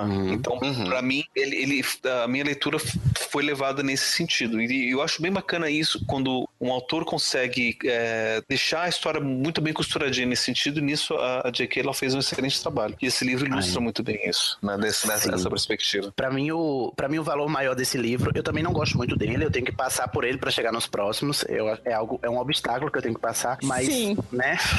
Porque a gente sabe o que vem depois, e pra mim o valor maior é esse. Esses, esse último capítulo, os dois últimos, né? Que você relendo, você vê também, é igual no livro passado, né? Que tudo que ela amarrou depois, e pra mim é, é- é gostoso só por isso, né? Mas, assim, a, a história, o plot desse livro, eu não, não gosto muito, não, na, na releitura. Eu, eu gostei de ler da primeira vez, mas a releitura não me é, atrai muito, né? Mas, enfim, o melhor, pra mim, o melhor ainda está por vir. E, por final, vamos terminar com o Tiago aí, fala, dizendo as suas considerações e nos dizendo quais são as suas expectativas, né, de trouxa para o próximo livro. Eu gostei mais desse livro do que do primeiro. Eu achei ele um pouco mais interessante. Ele tem momentos que te fazem continuar ah, só mais um capítulo. Assim, ele traz mais isso do que o primeiro. Ele explora muito mais do que o primeiro. Assim, enfim, a gente entende como é que funcionam as aulas que tinha passado muito por alto no primeiro livro. Eu tô falando aqui com todo o conhecimento de quem é completamente ignorante sobre os filmes e sobre os próximos livros, né? Então vem esse monte de pergunta que eu faço que é totalmente idiota e a gente tem o Pablo aí pra me dar na cara. Mas, Mas, é, ele tem algumas deficiências, assim, mas eu gostei de alguns recursos, eu gostei de, de como funciona o diário, eu gostei de como ela amarrou algumas pontinhas pra chegar na- nas explicações de tipo, ah, por que nenhum dos alunos morreu? E aquele negócio é um pouco forçado, né? De ah, um olhou pela água, outro olhou pela câmera, outro olhou pra- através do fantasma, mas funcionou, a- desculpa colou, Resolve. então sim, resolveu aquele problema, não ficou, não ficou mal explicado, pelo menos. Tem um ou outro problema, ela é muito boa em fazer personagens que a gente ama odiar, né? Eu preciso saber que fim vai dar o Dobby, porque eu ainda tenho uma gana desgraçada do Dobby. Ai, Tiago, mas é bom tu dizer isso porque ela é ótima em fazer personagens detestáveis, mas ela também é maravilhosa em redimir os personagens detestáveis também, eu acho. Sim. Ela, ela não é preto no branco, né? Eu só acho que o Voldemort. Não, não deixa pra a gente- É, É a alma mas- cebosa, né? Mas eu acho, eu acho que isso ficou bem interessante mesmo, assim, eu gostei do, gostei do desfecho, gostei de enfim ter uma verdadeira batalha, gostei de como as coisas foram resolvidas. A minha expectativa pro terceiro é acompanhar um pouco mais é, como vai ser o desenvolvimento da Gina, porque ela passou por uma baita de uma barra logo no primeiro ano dela em Hogwarts, né? Eita, verdade. Então, eu, eu tô curioso, assim, pra saber como, Vamos- como isso vai afetar ela. Não, mas no Esse final. silêncio, Tiago, é risinhos por dentro, tá? Uns Ah, sim, eu imagino, eu imagino. Ag- Não, mas no final desse livro já fala que ela tava de boa, que ela já tava rindo lá, felizinha.